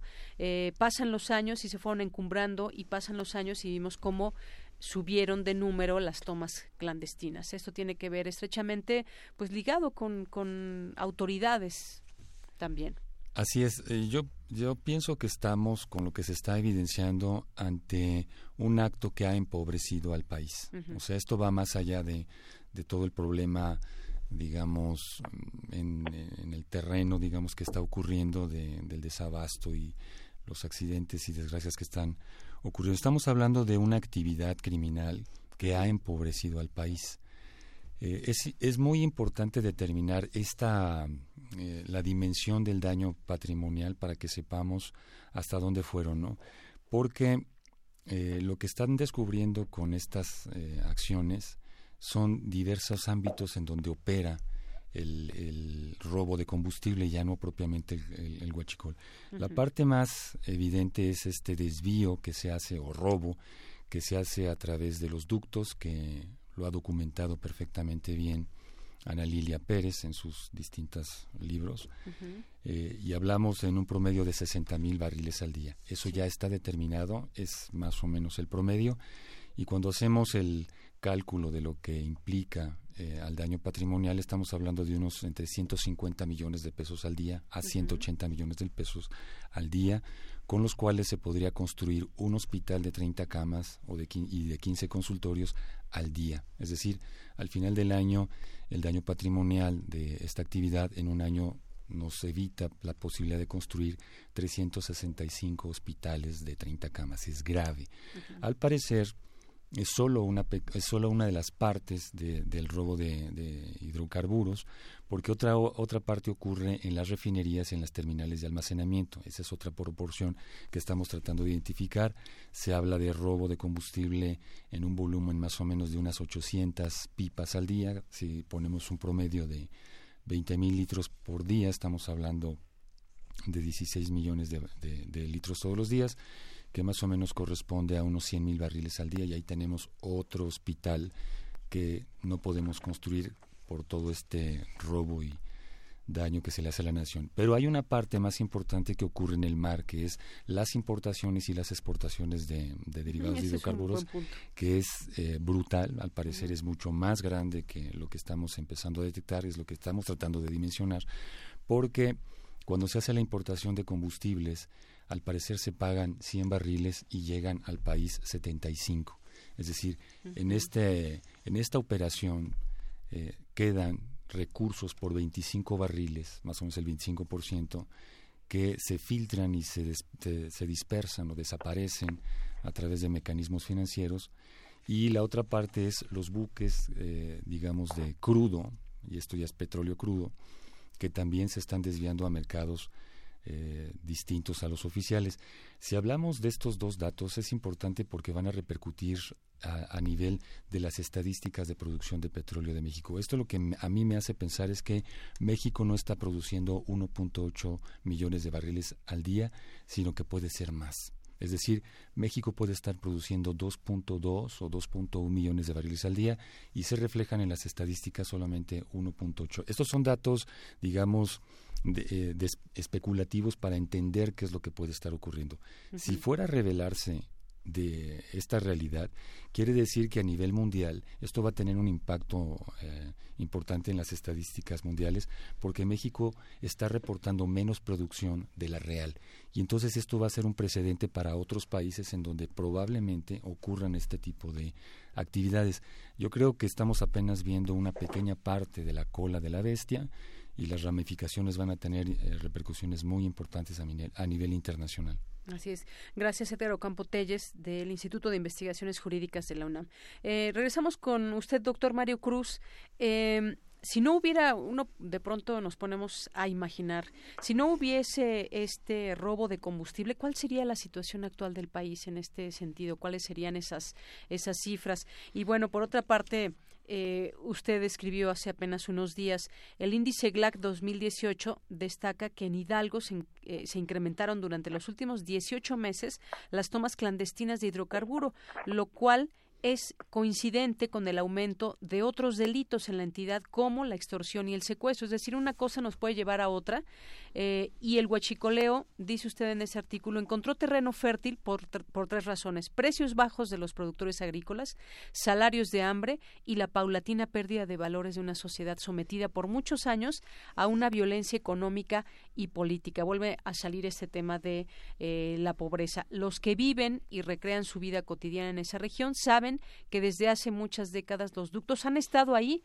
y el huachicol no era parte de sus ingresos ni el robo formaba parte de la idiosincrasia de estos eh, pobladores. ¿Qué fue lo que lo que sucedió? Tratamos un poco de entenderlo y sobre todo, pues cuál sería la realidad si no hubiese todo este robo desmedido. Eh, dos comentarios eh, sobre lo que acabas de comentar, de Yanira. Efectivamente, Hidalgo en los últimos 18 meses logró colocarse dentro de las primeras entidades con un mayor número de tomas clandestinas. Ya para este año 2019, eh, cerrando el 2018, eh, contabilizamos 2.121 tomas. Eh, Guanajuato para el mismo periodo eh, acumulaba 1.852 eh, tomas eh, clandestinas. ¿Qué fue lo que ocurrió? Y los elementos de análisis que nos permiten eh, ver la ruta prospectiva de este delito. Eh, quisiera comentar lo siguiente. Eh, se trata de esos elementos que hemos señalado, que configuraron este delito, pero que además va aparejado a una pérdida de valores en la, en la sociedad. en el Valle del Mezquital, los abuelos en, en su momento comentaban y decían que, preferían eh, que, sus hijos fueran acusados de cualquier cosa menos de, rateros. había un sentido moral muy arraigado y, de hecho una, una frase coloquial que sintetiza esta, esta filosofía decía que prefiero comer eh, frijoles y pelites antes de convertirme a este tipo de delitos. ¿Y qué pasó, doctor? Lo que sucedió eh, me parece que tiene que ver con eh, esta violencia económica y política, pero además la manera en que la propia sociedad este, asimiló pues este contexto de, de, pobreza y de falta de, oportunidades. Eh, me parece también que no podemos este, decir que la, la sociedad en su conjunto no tiene una responsabilidad, claro que tiene una responsabilidad. De hecho, esta problemática es un asunto de responsabilidad eh, compartida, compartida. Hay eh, eventos en, la región donde muchas veces las comunidades obstaculizan la, la intervención de la autoridad cuando quieren detener a alguna de las personas eh, dedicadas a, a, este, a este delito la, en la región se consume el, el, hidrocarburo eh, robado y no filtramos eh, este, de alguna manera el origen del, del mismo, si, si lo eh, obtuvimos de manera legal o ilegal. A mí si me ofrecen un precio mucho mejor, pues estaré este, justamente comprándolo. Entonces, mientras existan esas responsabilidades compartidas y no se combatan, difícilmente vamos a, avanzar a, la, para eh, revertir esta, esta crisis. También señalar que el, eh, hay, hay elementos que nos muestran cómo el delito se va sofisticando. El, el día en que ocurrieron las explosiones, el 18 de, enero, al mismo tiempo explotaron otras en, en la región de, de Tepeji y eh, eh, han, ocurrido otras en, otras regiones de manera eh, simultánea. Los los delincuentes eh, buscan distraer a la autoridad con un evento de esta naturaleza, me parece que esa es la, la, lectura que yo le daría para poder este, aprovechar la distracción en otro en otro evento y obviamente obtener este, una ganancia. eh, cuando se cerraron los ductos eh, fue coincidente con lo que relatan eh, muchos eh, ciudadanos donde señalan que se había incrementado el robo a casa a habitación es decir, eh, los, los, las personas que se dedican a esta actividad criminal eh, se han acostumbrado a una renta criminal, a un eh, dinero fácil, y que a la hora que le cierran el ducto, entonces ya no se acostumbran a andar sin, dinero y exploran otro tipo de, de, delitos. Entonces, la perspectiva que se visualiza es que si no se logra instaurar una política pública que entienda esta, esta complejidad, pues difícilmente vamos a poder combatirla. Es decir, me, da mucho gusto que el presidente de la República acaba de señalar que en, estas, en estos municipios eh, con estas características va a ofrecer eh, una serie de incentivos, entre ellos los precios de garantía, para poder este, revertirlo. Pero estamos seguros que este tipo de jóvenes, que son la mayoría de los que se dedican, estarán dispuestos a, acceder a, estos programas sociales eh, cuando los ingresos que tenían pues eran mucho mucho mayores o qué tipo de acciones son las que se tienen que implementar para que eh, no vuelvan a recaer en estas actividades eh, nosotros estamos también desarrollando una serie de, estudios donde mostramos cómo este tipo de actividades conlleva a otras. El Estado de Hidalgo se está convirtiendo en, el grupo de, entidades en el, en el país donde uno puede o tiene más probabilidad de ser este, secuestrado. Entonces, eso, eso muestra cómo hay una coincidencia entre este tipo de, delitos y los que empiezan a, configurar. De hecho, yo diría que el, el huachicoleo eh, dio origen a un nuevo concepto de criminalidad porque ya no solamente es el, el, delincuente tradicional, sino comunidades enteras también involucradas porque finalmente solapan, avalan este tipo de acciones ilegales. Así es. Y bueno, sobre todo en esta zona que menciona usted de la Huelilpan, pues se dedican también a la siembra de alfalfa y que pues quizás por ahí también pueda haber una serie de, eh, incentivos. No sé actualmente cómo se encuentra en este tema, pero pues la pregunta queda también. Eh, doctor, tendremos la capacidad de conciencia todos, primero de entender el problema, porque decíamos que la corrupción es un tema que se debe atacar desde todos los niveles, desde, pues evidentemente desde la autoridad que dejó crecer este problema en su momento, llega una autoridad que está encarando o está enfrentando de manera muy directa este problema, pero pues deriva otros otros otros eh, problemas como el caso del desabasto. Y la pregunta es tendremos la capacidad también de entender pues decíamos quien ofrece huachicol pues es porque sabe de pronto a quién ofrecer y hay quien lo paga. Y el que lo está pagando aunque no vaya y lo robe pues está causando también un grave daño a la sociedad con, eh, con eso. Tendremos esa capacidad eh, doctor Edgar Ocampo eh, desde mi punto de vista es la primera vez que se hace una intervención de inteligencia en contra esta este delito de manera contundente y determinada, a pesar de los riesgos que, lleva, porque meterse con los sistemas de distribución de combustibles es eh, muy delicado para un país. Em, y esto va a tener repercusiones a nivel de em, investigaciones amplias en todos los sentidos. Yo creo que la, la población debe tener, debe ser consciente y comprensiva que eh, es un delito que había ocurrido de manera mm, abierta, todo el mundo lo conocía, no sabíamos la dimensión y que estas repercusiones que estamos teniendo en el abasto de los combustibles, en las incomodidades, pues es parte de esta intervención, no es una molestia que el nuevo gobierno pretenda, eh, digamos, hacerle a la población, es una operación de inteligencia en contra de un delito que ocurre desde hace mucho tiempo y que se está tratando de de eliminar o de por lo menos controlar. Eh, yo lo que sí quisiera mencionar es que al parecer algunos de los orígenes de esta de esta de este delito del huachicoleo surge del propio Pemex porque mm, hace Hace unos años había una partida para la reparación de ductos en caso de que en alguna comunidad por trabajos de, de obra civil se dañara algún ducto con, una, con un equipo maquinaria el proyecto J tenía recursos para intervenir rápidamente y reparar los ductos y hacer una actividad que se llama remediación del territorio. Entonces, los de Pemex entendieron, junto con empresas, que ahí había una fuente de ingresos importante y entonces empezaron a contratar a gente que hacía deliberadamente tomas, hacían los derrames y entonces había el pretexto para intervenir en reparación de, ductos y en, en, remediación de los derrames. Esto fue proliferando hasta que la gente entendió que podía acceder a estas tomas.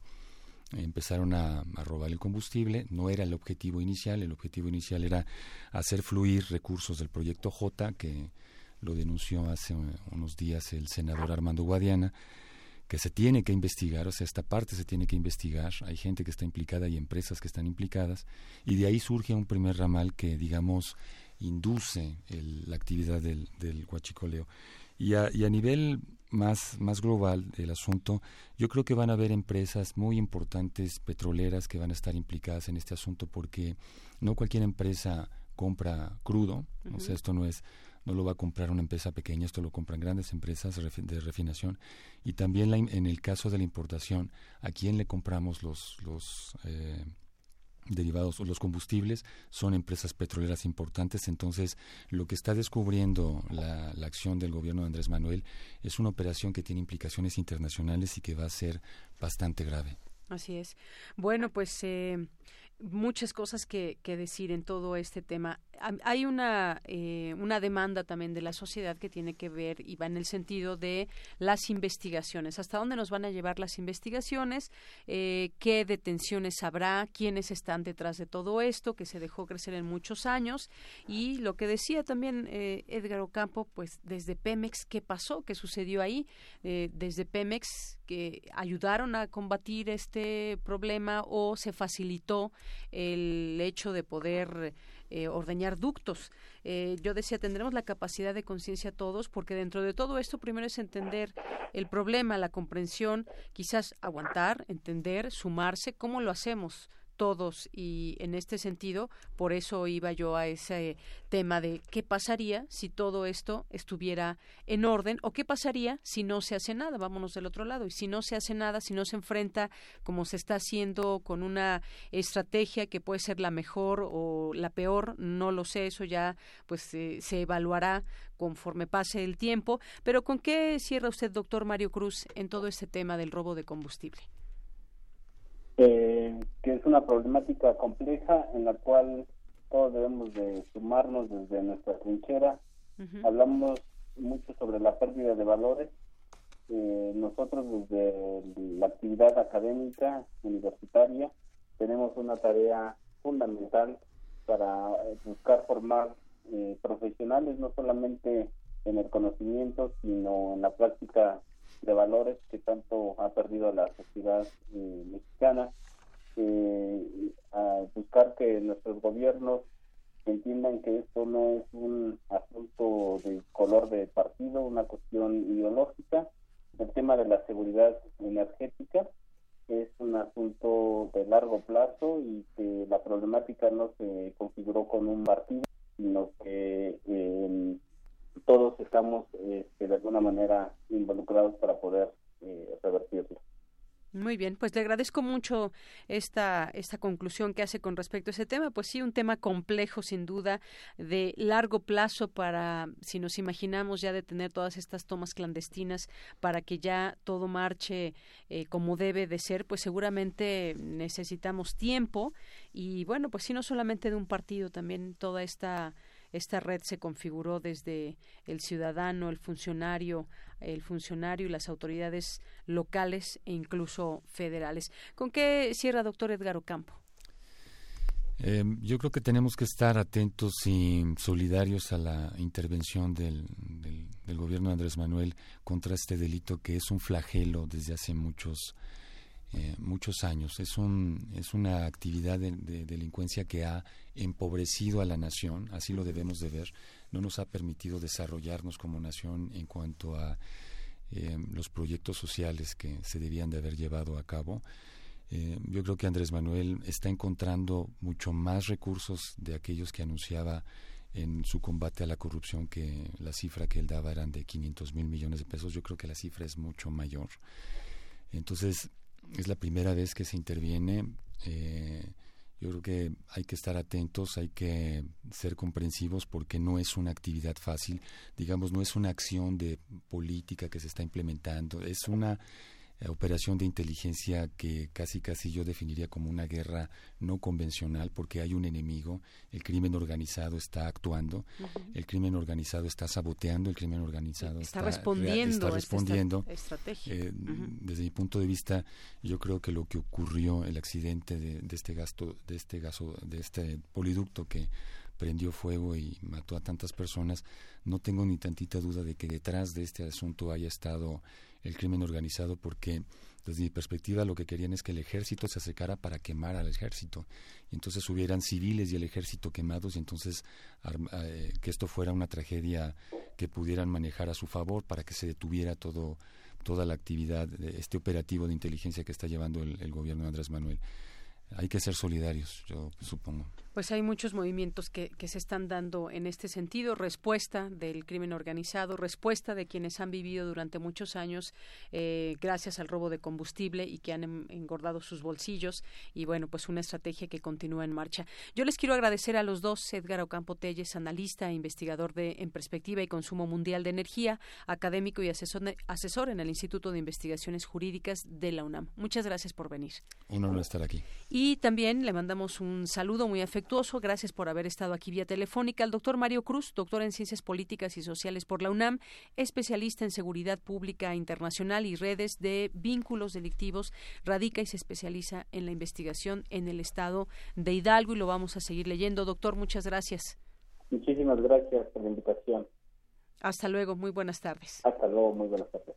Bueno, pues gracias a los dos por haber estado aquí en esta discusión, en esta mesa de análisis sobre robo de combustible, ver las distintas perspectivas y también entenderlo quizás de una manera mucho más cercana. ¿Qué pasa en estas comunidades que se han dedicado ya por varios años al robo de combustible? ¿Hasta dónde llega y por qué no se había hecho nada? ¿O qué respuesta estarán dando los pobladores que aún se dedican a esto o que quizás ya muchos, me imagino, por ejemplo, el caso de Tlahuelilpan, pues desafortunadamente esta desgracia pues eh, paró en seco esa situación, desafortunadamente con muchos muertos. Continuamos. Prisma RU. Relatamos al mundo.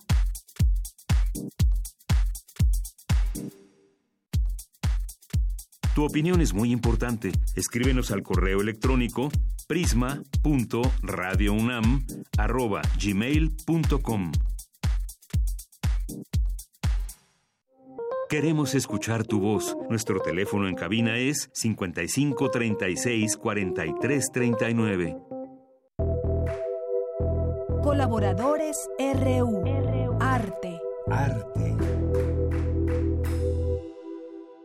Bueno, continuamos. Estamos ya en la sección de arte con Amanda de la Garza y es curadora adjunta del Museo Universitario de Arte Contemporáneo. ¿Cómo estás, Amanda? Hola, ¿qué tal, Deyanira? Pues un gusto saludarlos nuevamente. Eh, Aquí pues, estamos. me gustaría ah, hablarles eh, sobre lo que yo llamaría los nodos o geografías artísticas en México. Eh, creo que es un tema muy interesante justo pensar la manera en cómo circula el arte al interior del país, es decir, cómo se produce el arte en México. Eh, evidentemente, pues la Ciudad de México, eh, porque tenemos un sistema todavía muy centralizado, pues es el principal polo de producción artística. Sin embargo, hay hay otros eh, otras ciudades importantes eh, que tienen características muy diversificadas en términos de eh, el tipo de educación artística que se ofrece, los museos que hay, los espacios independientes. Entonces, algunos de estos polos eh, son evidentemente Oaxaca, que Oaxaca tiene una eh, pues una historia eh, muy larga en relación al arte, pero en donde, eh, por ejemplo, un lugar como el Casa en, en San Agustín Etla ha, ha, pues sido fundamental. Es un espacio formativo de exhibición y de residencia en, en una población cercana a la ciudad de Oaxaca, también una línea muy fuerte en gráfica, en fotografía. Y por otro lado, eh, pues está un lugar como Mérida, que recientemente, pues en los últimos años se ha vuelto un polo muy importante. Por un lado está la Escuela de Artes, la SAI, y también muchas galerías eh, comerciales han, han eh, montado espacios eh, y por otro lado también muchos artistas eh, de diversas latitudes han, se han establecido en la ciudad de Mérida. Por otro lado, pues tenemos este polo en formación, Zacatecas, ahora con la Bienal FEMSA. En Zacatecas, pues tradicionalmente había toda una serie de museos vinculados mucho más al arte moderno, eh, y en este sentido, bueno, es interesante también pensar en cómo determinadas instituciones o iniciativas pueden generar una escena, pero no necesariamente son eh, el único elemento que permite generar una escena, ¿no? Tiene que haber como ciertas condiciones en el lugar de producción, de interés, de, eh, sí, de producción artística para que se conforme como tal una escena artística. Está el caso también de Monterrey, en donde han surgido muchos espacios independientes, pero en donde la violencia que se vivió hace un tiempo en Monterrey afectó de manera muy profunda la, la escena artística en términos de que cerraron muchas galerías eh, y también pues mucha de la actividad eh, pues se redujo a, raíz de la violencia y eh, muchos artistas emigraron de Monterrey cuando tradicionalmente Monterrey había tenido un papel importante. Evidentemente Guadalajara es sin duda un polo muy interesante hoy en día, en donde tiene un circuito galerístico propio. Eh, no hay tantas instituciones artísticas eh, en términos de museos públicos o privados, eh, pero eh, hay un circuito eh, interesante. Hay ahora algunas iniciativas también de espacios independientes y eh, que tiene un, un mercado propio con una relación muy intensa con Estados Unidos eh, y que no pasa necesariamente por la Ciudad de México.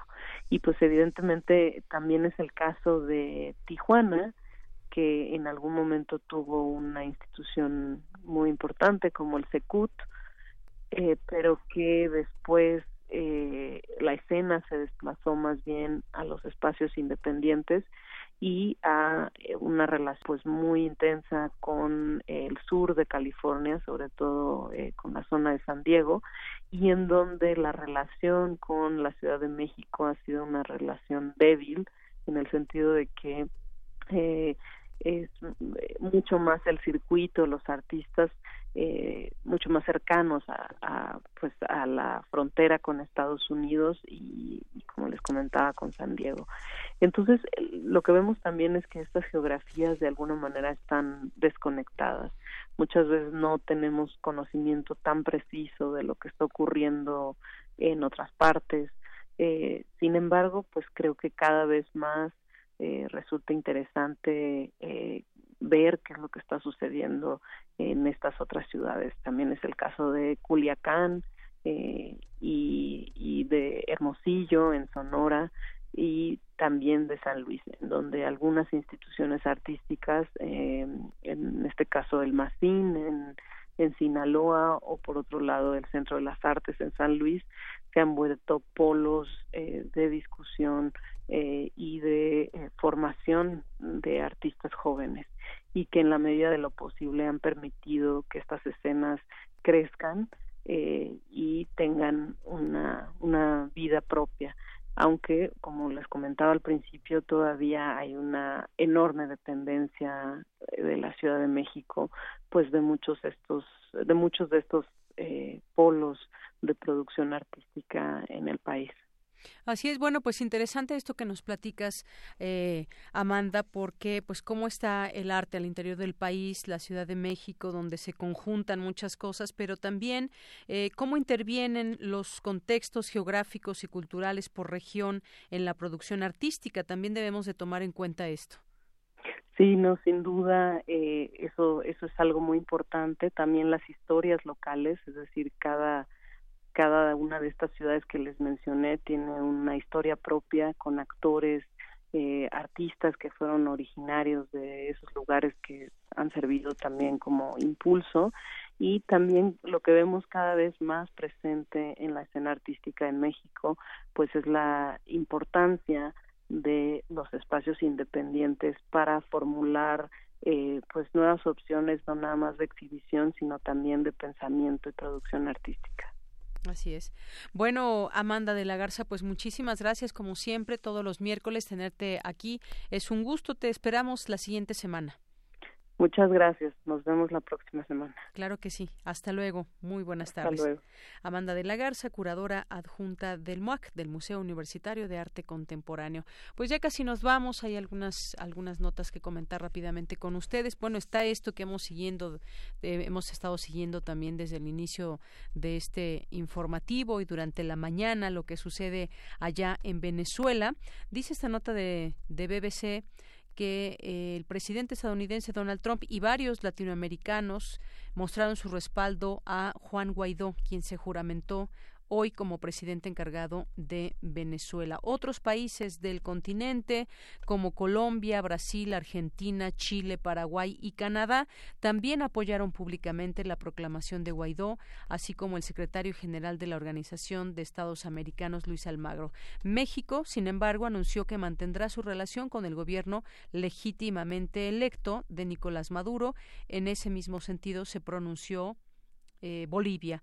Guaidó se proclamó, hay que decirlo, presidente encargado tras una juramentación en Caracas en el marco de las multitudinarias marchas ciudadanas en contra del gobierno de Maduro celebradas este miércoles en múltiples puntos del país. Pero también desde Rusia llega información y el gobierno de Vladimir Putin pues se pronuncia eh, sobre la situación de Venezuela. Lo hizo un diputado, pero siguen reconociendo al gobierno de Nicolás Maduro.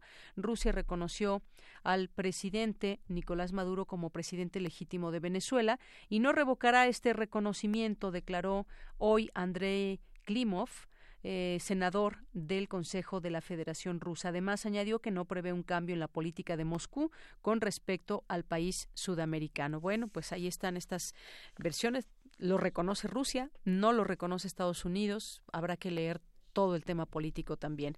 Pues rápidamente, eh, por la mañana, el presidente Andrés Manuel López Obrador informó que ha habido respuesta por, por, parte de los pobladores del Estado de México en el arranque del Plan Bienestar para las comunidades y el municipio donde pasan los ductos de Pemex.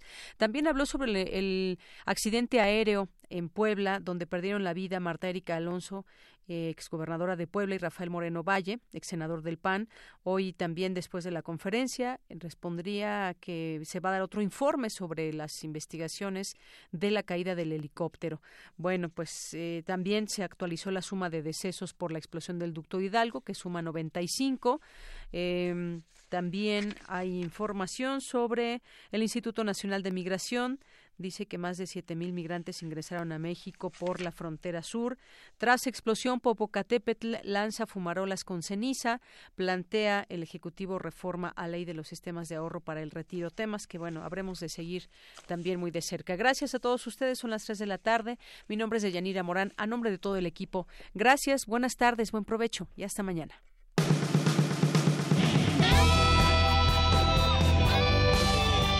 Prisma RU. Relatamos al mundo.